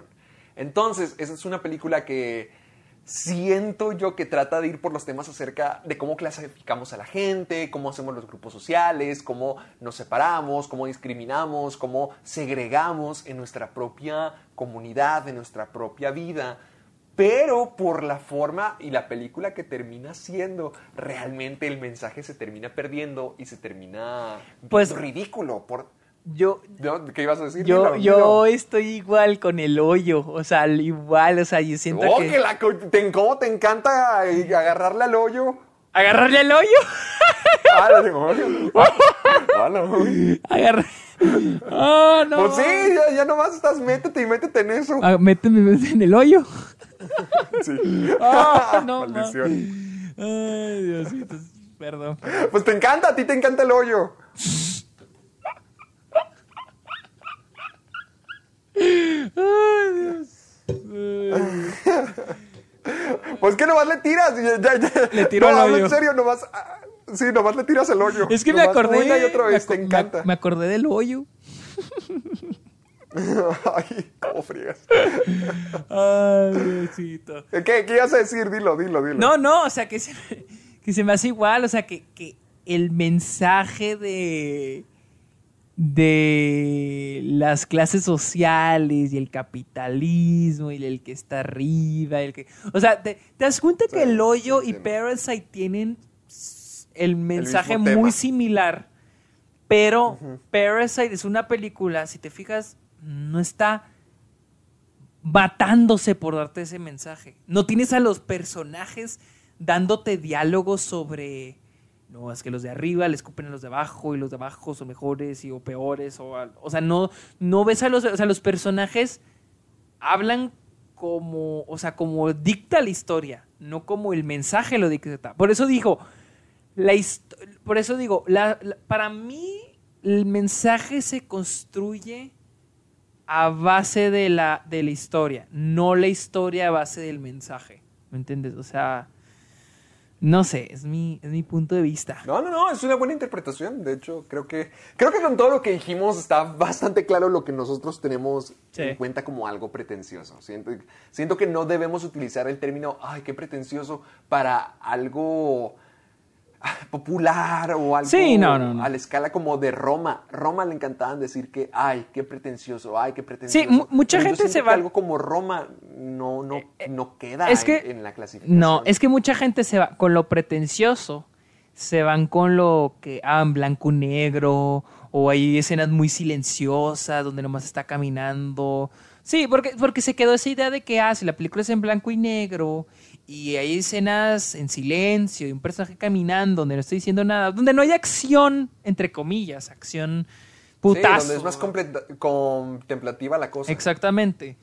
Eh, entonces mucha gente lo llama pretencioso, ¿sí? Que pues para gente, porque creen que lo pretencioso es para gente, ah, porque trata de ser inteligente, pero pues no, o sea, es así la película. O sea, pues, también si nos abrimos a más cine, a más a otro tipo de películas, vamos a entender que esto, esto es no, también existe en otras películas, estos silencios, este blanco y negro, no, no, se- no significa que la película trate de ser inteligente o, algo más, no, no, no, no, o sea, simplemente pues es, es un tipo de, es una manera de hacer cine, o sea, el silencio, el silencio es parte también del, del cine, no solo estar hablando y agarrándonos a chingazos, ¿me entiendes? Al fin, al fin. Alguien lo dijo. Pero, amiguito, yo pienso que este Sí, es el momento que- correcto ya- para ya pasar al siguiente tema porque ya, ya rebasamos la hora y media. Sí. Vámonos a, a las creo adaptaciones. 10, 15 minutos más. Vamos a hablar de las adaptaciones de libros, ¿sí? Mucho, muy-. Yo, mira, ya, ya lo escucho menos, fíjate, ya lo escucho menos, pero me acuerdo que cuando las, las, las, las películas basadas en adaptaciones de libros, que eran populares por ser adaptaciones de libros, mucha gente decía esto. La el libro es mejor que la película. La película no está tan buena. Es mejor el libro, sí. Porque, porque mira, tú, tú hablabas de las adaptaciones de, de este tipo de, De películas. libros ¿sí? adolescentes. Hay que tener en cuenta que estas películas eran populares porque eran adaptaciones de libros. O sea, se vendían bien por, porque estos lectores iban a... Porque ya tenía una películas. fanbase establecida. Exactamente. O sea, las películas eran, eran, eran populares gracias al libro. Chistoso decirlo. O sea, ya eso ya no.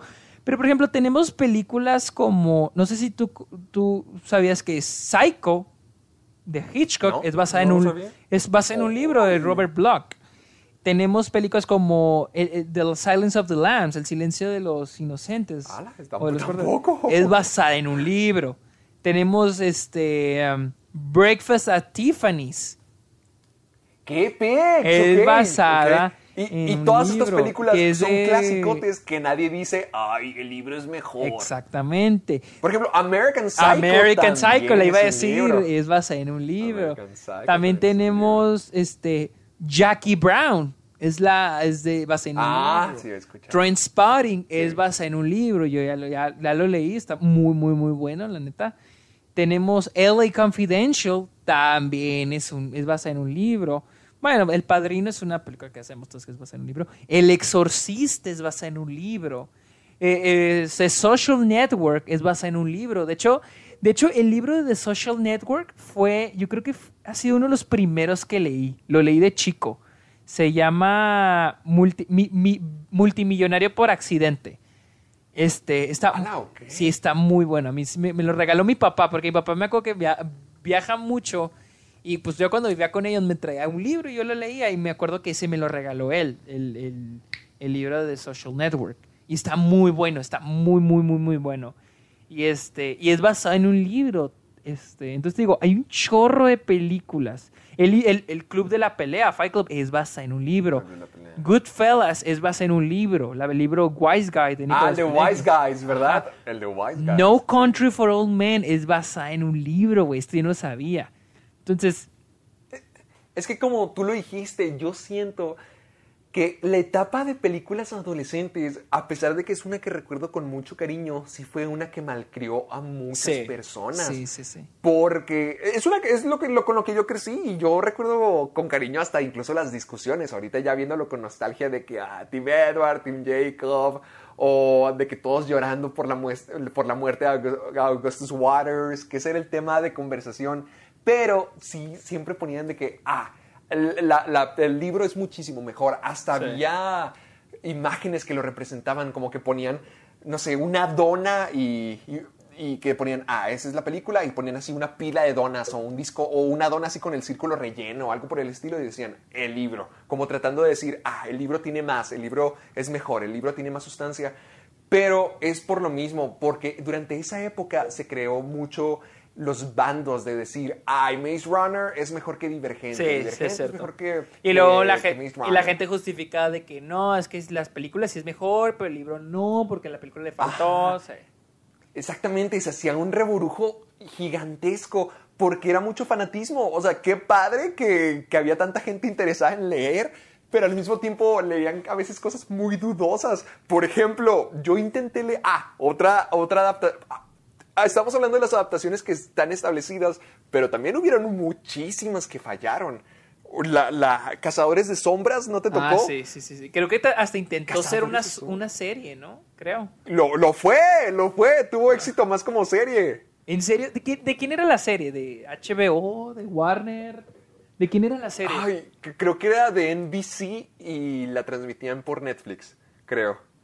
Oh, ok, ok, ok. No, no, no sabía. Creo que Cazadores de Sombras también, algo como Golden Compass también intentó hacer su propia Oh, franquicia en el cine y fracasó. Y Narnia. ahorita ya está agarrando. Narnia también. ¡Ándale! Na- Narnia tuvo buenos y malos capítulos. A mí me gusta mucho la primera película de Narnia, la original, pero las demás totalmente Pero, pero olvidables. es que el problema Todas. con Narnia también fue la- las producciones, porque por la primera es de Disney, la segunda también fue de Disney, la tercera es de Fox, entonces, porque ha habido, pro- o sea, el problema ha sido con los libros, el problema ha sido con los libros. Entonces, este, mm, no sé, pero, pero sí me acuerdo que yo vi la primera en el cine cuando salió y nunca más la volví a ver, o sea, es que te soy honesto, jamás me he sentido atraído por ese tipo de películas, o sea, la, la, la única que te digo que hasta me considero fan hasta la muerte es Harry Potter. O sea, Harry Potter, sí. Harry Potter, sí, yo amo Harry Potter, yo crecí leyendo y Pero es que Harry Potter empezó esa tendencia porque cuando ya estaban cerca de Ah, acabarse Harry Potter, es que- to- hubo muchas cosas que trataron de ser el siguiente Harry Potter. Hasta incluso Harry metió el concepto de, ah, las reliquias de la muerte, parte 1 y parte 2. ¿Y qué ocurrió después? Sin sajo, Sí. parte 1, parte 2. Pero, pero mira, mi- yo no, Eh, yo no tú- siento que sea tanto Harry Potter el que haya empezado. Sí, hay cositas como el final que se divide en dos partes, lo hayan agarrado Harry Potter. Pero, este, yo siento que la, esta tendencia la comenzó Crepúsculo. Porque Harry Potter. Harry Potter, los libros son libros infantiles, son considerados libros infantiles. Sí, sí, sí. Sí, las películas, al menos la primera y la segunda también. Y el tono va madurando un poco más. Y le dieron un, un- un final, ¿me entiendes? O sea, en 10 años, 10 años exactos. La primera 2001, la última 2011. Este, sí, 2011. Entonces, y, y con Crepúsculo, Maze Runner, Hunger Games, aquí estamos hablando de adolescentes, ¿sí? Sí. Y donde es importante la idea de que ellos sean adolescentes. Con Harry Potter yo no siento que, tan, que sea importante la idea que sean adolescentes. Porque Harry Potter todo transcurre a través del personaje Harry y su background, que es lo de sus papás, este, porque sus papás están enfrentando a Voldemort y Harry Potter va a hacer lo mismo, porque hay una profecía. Pero él desde niño hasta que crece es, es su viaje, ¿me entiendes? No es tanto lo importante que sea adolescente. En cambio, yo creo que, por ejemplo, en The Hunger Games, a huevo eligen a alguien que tenga que 18 años. ¿O Katniss cuántos años tenía? Más o menos como 17. 17, más o 16, menos, ¿no? más o sea, como que es la idea de poner adolescentes en riesgo, ¿no? Es como... Es que yo siento que eso surgió, sí, de Harry Potter, más no por los libros. Yo siento que e- esa etapa fue de qué va a ser lo siguiente cuando Harry Potter Mm, acabe, porque todos lo tuvimos en cuenta de que algo iba a acabar en el cine, que Harry Potter se iba a acabar, y siendo que muchas franquicias trataron de tomarle estafeta. Y por ejemplo, ya a lo mejor Crepúsculo, ahí, ahí sí, siento que ellos fueron los primeros en establecer, va, nosotros lo hacemos, nosotros seremos la nueva franquicia de que viene de un libro y que tiene que ver con algo mágico, algo Mira, fantástico, te, algo ficticio. Te voy a decir por qué difiero. Y, y ahora sí A sé ver. por qué. Porque eh, siento que estas nuevas adaptaciones de los 2010, del 2010 para adelante, son más. Se agarraron más de crepúsculo. Porque siento que con Harry Potter fue peor. Las, eh, adapta- las adaptaciones que trataron de imitar a Harry Potter fueron peor. Tenemos, o, o al Señor de los Anillos, tenemos Eragon, tenemos ¡Oh! The Golden Compass. Esas películas son, yo siento Sí, que sí, estas son películas Concuerdo. Que trataron de imitar a Harry Potter y a Lord of the Hasta Rings. Narnia, creo que también Narnia entra en eso. Exacto, incluso Narnia. Trataron de crear Sí, un mu- sí, sí, un sí, mundo de fantasía donde niños entran. No sé, Eragon, si son niños o no, pero donde estos personajes entran y conocen criaturas Eragon. fantásticas. Ahora, con, con, con este crepúsculo es combinar lo real con poquita ficción. Con la fantasía. Sí, en Harry Potter sí Mm, tenemos mm, fantasía combinada con realidad, pero solo por unas escenas cuando están en Londres. Pero todo lo demás es en Hogwarts, es fantasía. Y con Crepúsculo es solo la idea de que estos personajes son, entre comillas, vampiros, porque esas chingaras no son vampiros. Y, y este, Sí. entonces yo creo que se agarran de la idea de que, ah, adolescentes y los metemos como que en riesgo y les ponemos como que son maduros, tarara, tarara. Porque seamos honestos, o sea, los, la gente de esa edad, la gente de nuestra edad, los adolescentes a los 13, 14, 15, 16, 17 años, se creen maduros, viven en su burbujita. Entonces que les pongas estas películas, e- es como... Es como la ola de películas de niños en aventuras estilo Los Goonies o E.T., que son niños en, en, en- en- ¿cómo se llama? En aventuras. Pero yo siento que aquí era como que habría más la imaginación de la audiencia, de los niños, ¿sí? Para un, yo que veía Sí. esas películas era que, ay, qué padre, salía en aventura, como ¿no? que meterte en un mundo de fantasía. Que a veces como algo Exactamente. como Eragon no estaba bien desarrollado, no estaba bien establecido, pero era un mundo de fantasía. Exacto, y, y en el caso de esos que son adolescentes, como crear que tienen madurez y pueden vivir solos, pueden sobrevivir. Pues que si te fijas, varias de esas franquicias tienen los mismos elementos. Sí, sí. Porque tenían, siempre eran los niños o los adolescentes, Adolescentes, en este caso. Que, que estaban militarizados y que era un adolescente eh, el que salvaba el día, como Katniss, como Tris, como la, la tonta esa de la quinta ola. O sea, son niños que, que van en contra del sistema, que van en contra del Sí. mundo o que encuentran... Maze Runner también. Sí, y- y- que ellos son los que van a salvar todo y la- lo mismo de siempre. Y hay que ser honestos. Ese como objetivo principal y hay un triángulo amoroso Sí. o una pelea dentro del grupo y en todas lo hay. Ah, Y hay que, ser hay que ser honestos. A los adolescentes les encanta el drama. O sea, seamos honestos, les encanta el mame, les encanta ese tipo de cosas. Les encanta decir. Nosotros conocimos mucha gente en nuestra edad que, ah, iban contra la corriente, hacían cosas diferentes. Y, yo siento que estas películas tratan de mostrar eso de maneras extremas, ¿sí? Y, y si te fijas, en estas películas, en estas historias, pues, a diferencia, por ejemplo, Harry Potter, no hay mucha ayuda o mucha influencia de personajes adultos. En Harry Potter sí, demasiado. O sea, la idea de que Harry, para madurar, para crecer, necesita la ayuda de sus profesores, de sus mentores. Y en estas películas, en, por ejemplo, en Crepúsculo, Maze Runner, están solos. O sea, ellos pueden todo, ellos son los Y chingones. manejan a, a los niños como los sabios. Por ejemplo, el principal se apoya en las demás gente de su edad que están en el mismo caso que ellos, pero los ponen como si fueran los más sabios Sí. o los más preparados del mundo. Por ejemplo, Maze Runner son puros niños y cada uno hace algo diferente, pero realmente no eso es lo que lo hace tan poco creíble, mientras que Harry Potter sí, sí es cierto lo que dices, te hacía en un mundo donde eh, cada quien tenía su rol, teníamos a Dumbledore, teníamos a Snape, teníamos a Hagrid, amigos y mentores o figuras en la vida de Harry. Aquí todos los niños viéndose tan impreparados como estaban, eran los que manejaban todo. Y eso lo, Sí. creo que le quitaba mucha credibilidad. Ponía a todos al mismo nivel. Sí, sí, sí, sí. Y, y te digo, te digo, al menos siento que incluso con lo poquito que vi con The Golden Compass, había una idea de que, ok, el niño tiene que crecer. El niño ahorita es niño, ¿sí? Y él no sabe lo que hace y se le tiene que, se le tiene que enseñar, tiene que pasar por estas pruebas, igual con Lord of the Rings. Tenemos a la historia de, de, de Bilbo. Digo, perdón, de Frodo, del Bilbo es en el Hobbit, de Frodo. Y, Frodo es Frodo es un hobbit que se la pasa a toda madre. Los hobbits se la pasan a toda madre, toman té, huevonean, se, se- están, este, cuidan sus jardines. Pero aquí la idea es de que Frodo, e incluso en el Hobbit, Bilbo, tienen que salir en esta aventura a lo desconocido, a salir más allá de la comarca y enfrentarse a la realidad del mundo, pero aprender. Ellos no salen sabiendo, o sea, ellos no salen con la idea de, ah, ahora, así matas trolls y así matas este, orcos y así matas... No, no, con la ellos aventura. tienen, ajá, exactamente.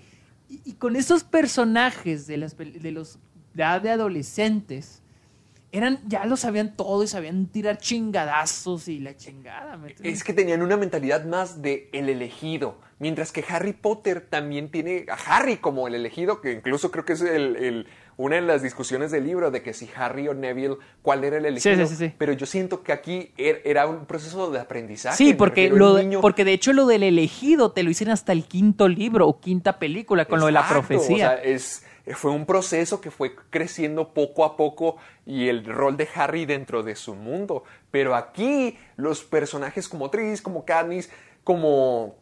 Hasta la de la quinta ola siempre se me olvida. eh, maldita Chloe Grace Moretz. Siempre son manejados como que, ah, ellos desde el comienzo son los elegidos. Y, y no, no te da espacio para crecer o para mejorar o para encariñarte con ellos. Porque ellos son quienes lideran. Y no, no aprenden como Harry. No aprenden a estar en ese rol. Sino ya lo son. Y por eso la historia es de ellos. Pero hacen un personaje y un protagonista muy plano y muy aburrido Sí, sí, sí, sí. donde todos se parecen igual. Pero a ver, ya para terminar con el programa, amiguito, yo quisiera que tú me dijeras cuál es tu adaptación de, de un libro favorita. Uy, no sé, yo, yo creo que Trainspotting, porque Trainspotting es mi, es mi, es mi película, es mi película favorita. No, no es mi libro favorito, yo he leído los dos de Trainspotting. Es un libro muy difícil de leer, no de que, uy, es muy complicado, pues literal está, está muy difícil de leer por el lenguaje Ah, el que slang, tiene. El slang, exactamente. La no, jerga sí, no, de- no crean que es de que no crean que es de que oh, está muy tipo, no sé, o sea, sí está profundo el libro, o sea, pero no de que hoy muy difícil de comprender, no, o sea, está difícil de leer porque tiene muchos slangs que son escoceses. Entonces, cada está padre porque no está por capítulo, sino que cada sección es un personaje que te que habla, ¿no? Es el narrador del personaje. Entonces, dependiendo de qué personaje es, eh, el tipo de slangs cambian. Hay personajes que hablan normal, hay otros que hablan de que hijo su puta madre con un slang escocés muy cabrón. Y lo más cago es que yo, el, el Transpotting, la primera, el primer libro, yo lo leí en español y también está bien difícil, güey. Porque era la, está traducido en español de España y está, y yo era... Ah, no mames. peor aún, dos slangs combinados. No, era de que qué pedo. Y había slangs, está muy cagado porque el mismo libro traducido, había slangs que no se pueden traducir. Y a mero abajo te pone el significado del slang. Y, y Luisa me regaló el 2, el de porno, se llama porno libro. Que es la, es la secuela, es la secuela Ok, de Qué Trainspotting. bueno que lo especificaste. Es, el- es la secuela de Trainspotting. Y, hijo, sí, yo sí, y ahí sí le aprendí más. Ese sí está en inglés. Hijo su pinche madre. no, a- había palabras que me las salteaba, ¿no? O sea, y había unas que se repiten. Preferías mejor dejarlo. Sí, por ejemplo, Quedarte con la duda. por ejemplo, know, que significa saber o conocer en inglés, eh, en escocés es ken, K-E-N. O sea, es un slang. Es Can. ken, can. Can. You can, you can no. O sea, es- o sea, y ese hijo de su pinche madre. Y, ese- y- y se repite muchas veces. Entonces estoy de que, ¿qué significaba Ken? Ah, era esto. O sea, entonces, oh, sí está complicado. Pero, pero la neta me gusta mucho. También, también el padrino. También el padrino me gusta mucho. De, de Mario Puzo. Sí. A ver, ¿cuál es el tuyo? ¿Cuál es el tuyo? Ah, el mío creo que es fácil y no, no es de Stephen King, es Perdida. A mí me Ah, encanta perdida. Yo no he leído el libro. No he leído el libro. Yo, yo, hijo, yo- el mío es al revés el proceso. Yo vi la película primero y luego por eso decidí leerme el libro. Y me cautivó totalmente. Y re- re- vuelvo a lo que, con lo que comenzamos. El libro y la película son formatos distintos. Pe- y, y nunca se debería de comparar, no sé. Ah, ah, esa es otra cosa que, que también me gustaría mencionar. Muchas veces antes se decía, ay, es que no leíste el libro, por eso no lo entiendes. Como, Ay, sí, porque tienes que leer un libro para entender Exacto. una película. Exactamente. Sí, o sea, no, no, no, no es como de que, ay, se estrenó la nueva película de los Juegos del Hambre, déjame, me voy a leer todo el libro para poder entender la película. Claro que no. O sea, la película debe de pararse por su cuenta, debería Exacto. hacerlo su propio trabajo. Y con Perdida, que sí es el caso, que cada una de sus identidades diferentes, a mí el libro me fascina. Es exactamente igual que la película, pero expandido, porque pues tienes más tiempo de desarrollar más cosas, de pasar más tiempo con los personajes, de ver más el proceso del pensamiento de Nick y de Amy dentro de la relación, porque pasa muchas cosas que pasan en la película también están aquí, pero más expandidas. Por ejemplo, en la película, no sé si te acuerdes de que había un exnovio de Amy que creo que había dicho que la había tratado de violar o que la acosaba, que, que también lo había incriminado de alguna manera, ¿te acuerdas? Sí, era este. Ay, el de. Era Neil Patrick. Neil Patrick. No, no, no, no, ese, ese no, ese no, otro, otro todavía, otro con el que Nick se reúne de otro exnovio de, de Amy, que, que se reúne con No, no me acuerdo. Nick para tratar de encontrar. Ah, bueno, en la película te ponen nomás ese caso. En el libro hay más. Si este ese caso, porque hab- igual habían dicho algo como de que era un exnovio que terminó abusando de Amy o algo por el estilo, pero igual, era como que incriminado. En el libro también te ponen otro caso de una amiga que solía tener, que era como que la mejor amiga de Amy, de que poco a poco Amy se fue poniendo celosa, celosa, celosa, y le hizo la vida de cuadritos y también se la arruinó. O sea, cositas así sí están en la película y qué bueno, la película es perfecta a su propia manera, pero lo que me gusta del libro es que te permite más indagar en esos temas, ves más acerca de cómo se sentía Nick dentro del- de la relación, cuál es el plan de Amy o cuál es el plan terminal de Amy, porque si la película, tú, tú me dijiste que creo que la, la película de Perdida se te hace súper trágica, que nomás la pudiste, que nomás la verías una vez. Sí, sí, sí, nomás lo he visto una vez. Si tú crees que la película de Perdida termina triste o termina con algo bien oscuro, el libro todavía tiene más y más y más y más capas. Y no es por comparar, simplemente es por decir de que el libro y la película tienen muchísimas similitudes, tienen la misma estructura, pero la gran diferencia es que en el libro tenemos más tiempo para llevar las cosas más al límite, para llevarlas más lejos todavía y que todo se sienta más, más personal, más zarro, más doloroso. Y, ah, se me hace incluso un poquito más retorcido, pero porque tienen más tiempo de indagar. A mí uno de, de las partes favoritas del libro de Perdida es un capítulo donde Nick tiene un monólogo interno acerca de cómo se siente él con la vida en general. Y es una de mis partes favoritas, de uno de mis escritos favoritos, de hecho, de todo el tiempo, donde menciona cómo se siente aburrido en general. Eso te demuestra mucho la, la ideología de alguien más desesperado, más aburrido con su, birra, con su vida y cómo menciona de que ya siente que ya experimentó todo, que ya siente que ya sintió todo lo que va a sentir en la vida y que por ejemplo algo como una película o una serie de televisión le parece, lo odia, lo detesta, porque ahí eh, está fabricado para ponerte el contexto perfecto, el ángulo perfecto, la imagen perfecta y que en la vida real no se siente de la misma manera. O sea que incluso lo que nos ponen en las películas se siente mejor que lo que hay en la vida real. Y algo así, pues como un monólogo, monólogo interno no lo puedes percibir en una película a menos que se utilice en la narración. Y, eso no, y eso que no es lo más recomendado.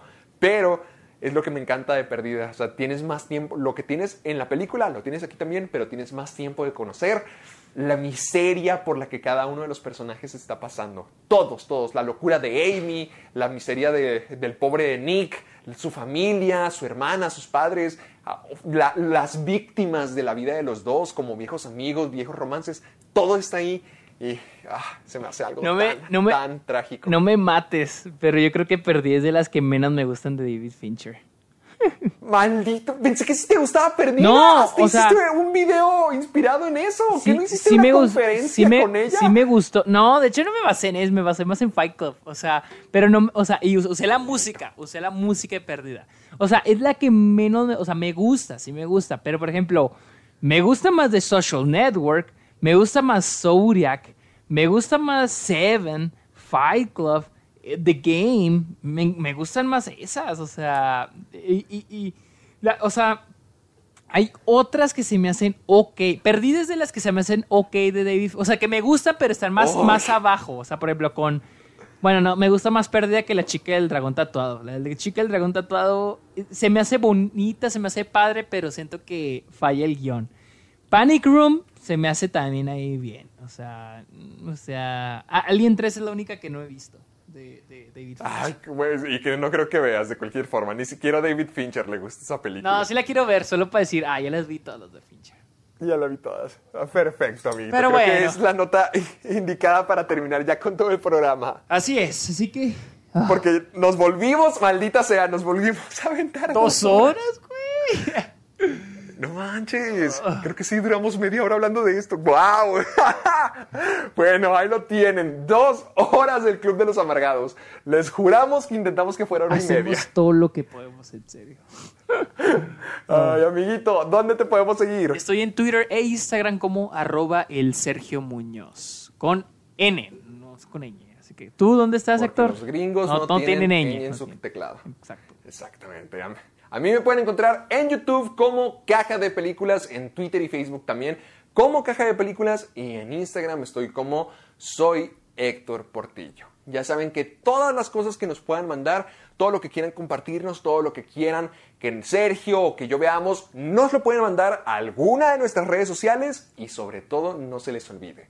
Háganlo con el hashtag soy amargado. Así es como lo encontramos, así es como lo compartimos y así es como siempre, siempre nos aseguramos que estén en todas las cosas que compartimos para que ustedes puedan salir, puedan participar y los tomemos en cuenta. Sobre todo ahorita, les recordamos, acabamos de hablar de libros y de adaptaciones, pero si tú tienes un tema particular que te gustaría que discutiéramos en el programa, fácilmente puedes ir a Twitter, puedes ir a Instagram y mandarnos un mensaje a Sergio y a mí y lo vamos a poder tomar en consideración, pero nunca se te olvide el hashtag soy amargado. Así es como tú también es. puedes ser un amargado y puedes participar con nosotros. Amiguito, ¿dónde pueden escuchar el programa? Estamos- Recuérdales una última vez. Estamos en Spotify, iTunes y iBox. Y en mi página de internet, sergiomuñozesquer.com diagonal amargados. Lo juro, voy a subir los capítulos que faltan. Más te vale, sigo esperando eso. Ya pasó una semana y no lo, no lo hiciste. Pero bueno, yo creo que ahora sí. ¿Hay, hay algo más que nos falta, amiguito? No, yo creo que ya nos podemos despedir. Excelente. Como siempre, muchísimas gracias por estar con nosotros en una semana más del Club de los Amargados. Y como siempre, los esperamos el próximo lunes para más dosis de enojo, gritos y feliz. Así es. Bye. ¡Nos vemos!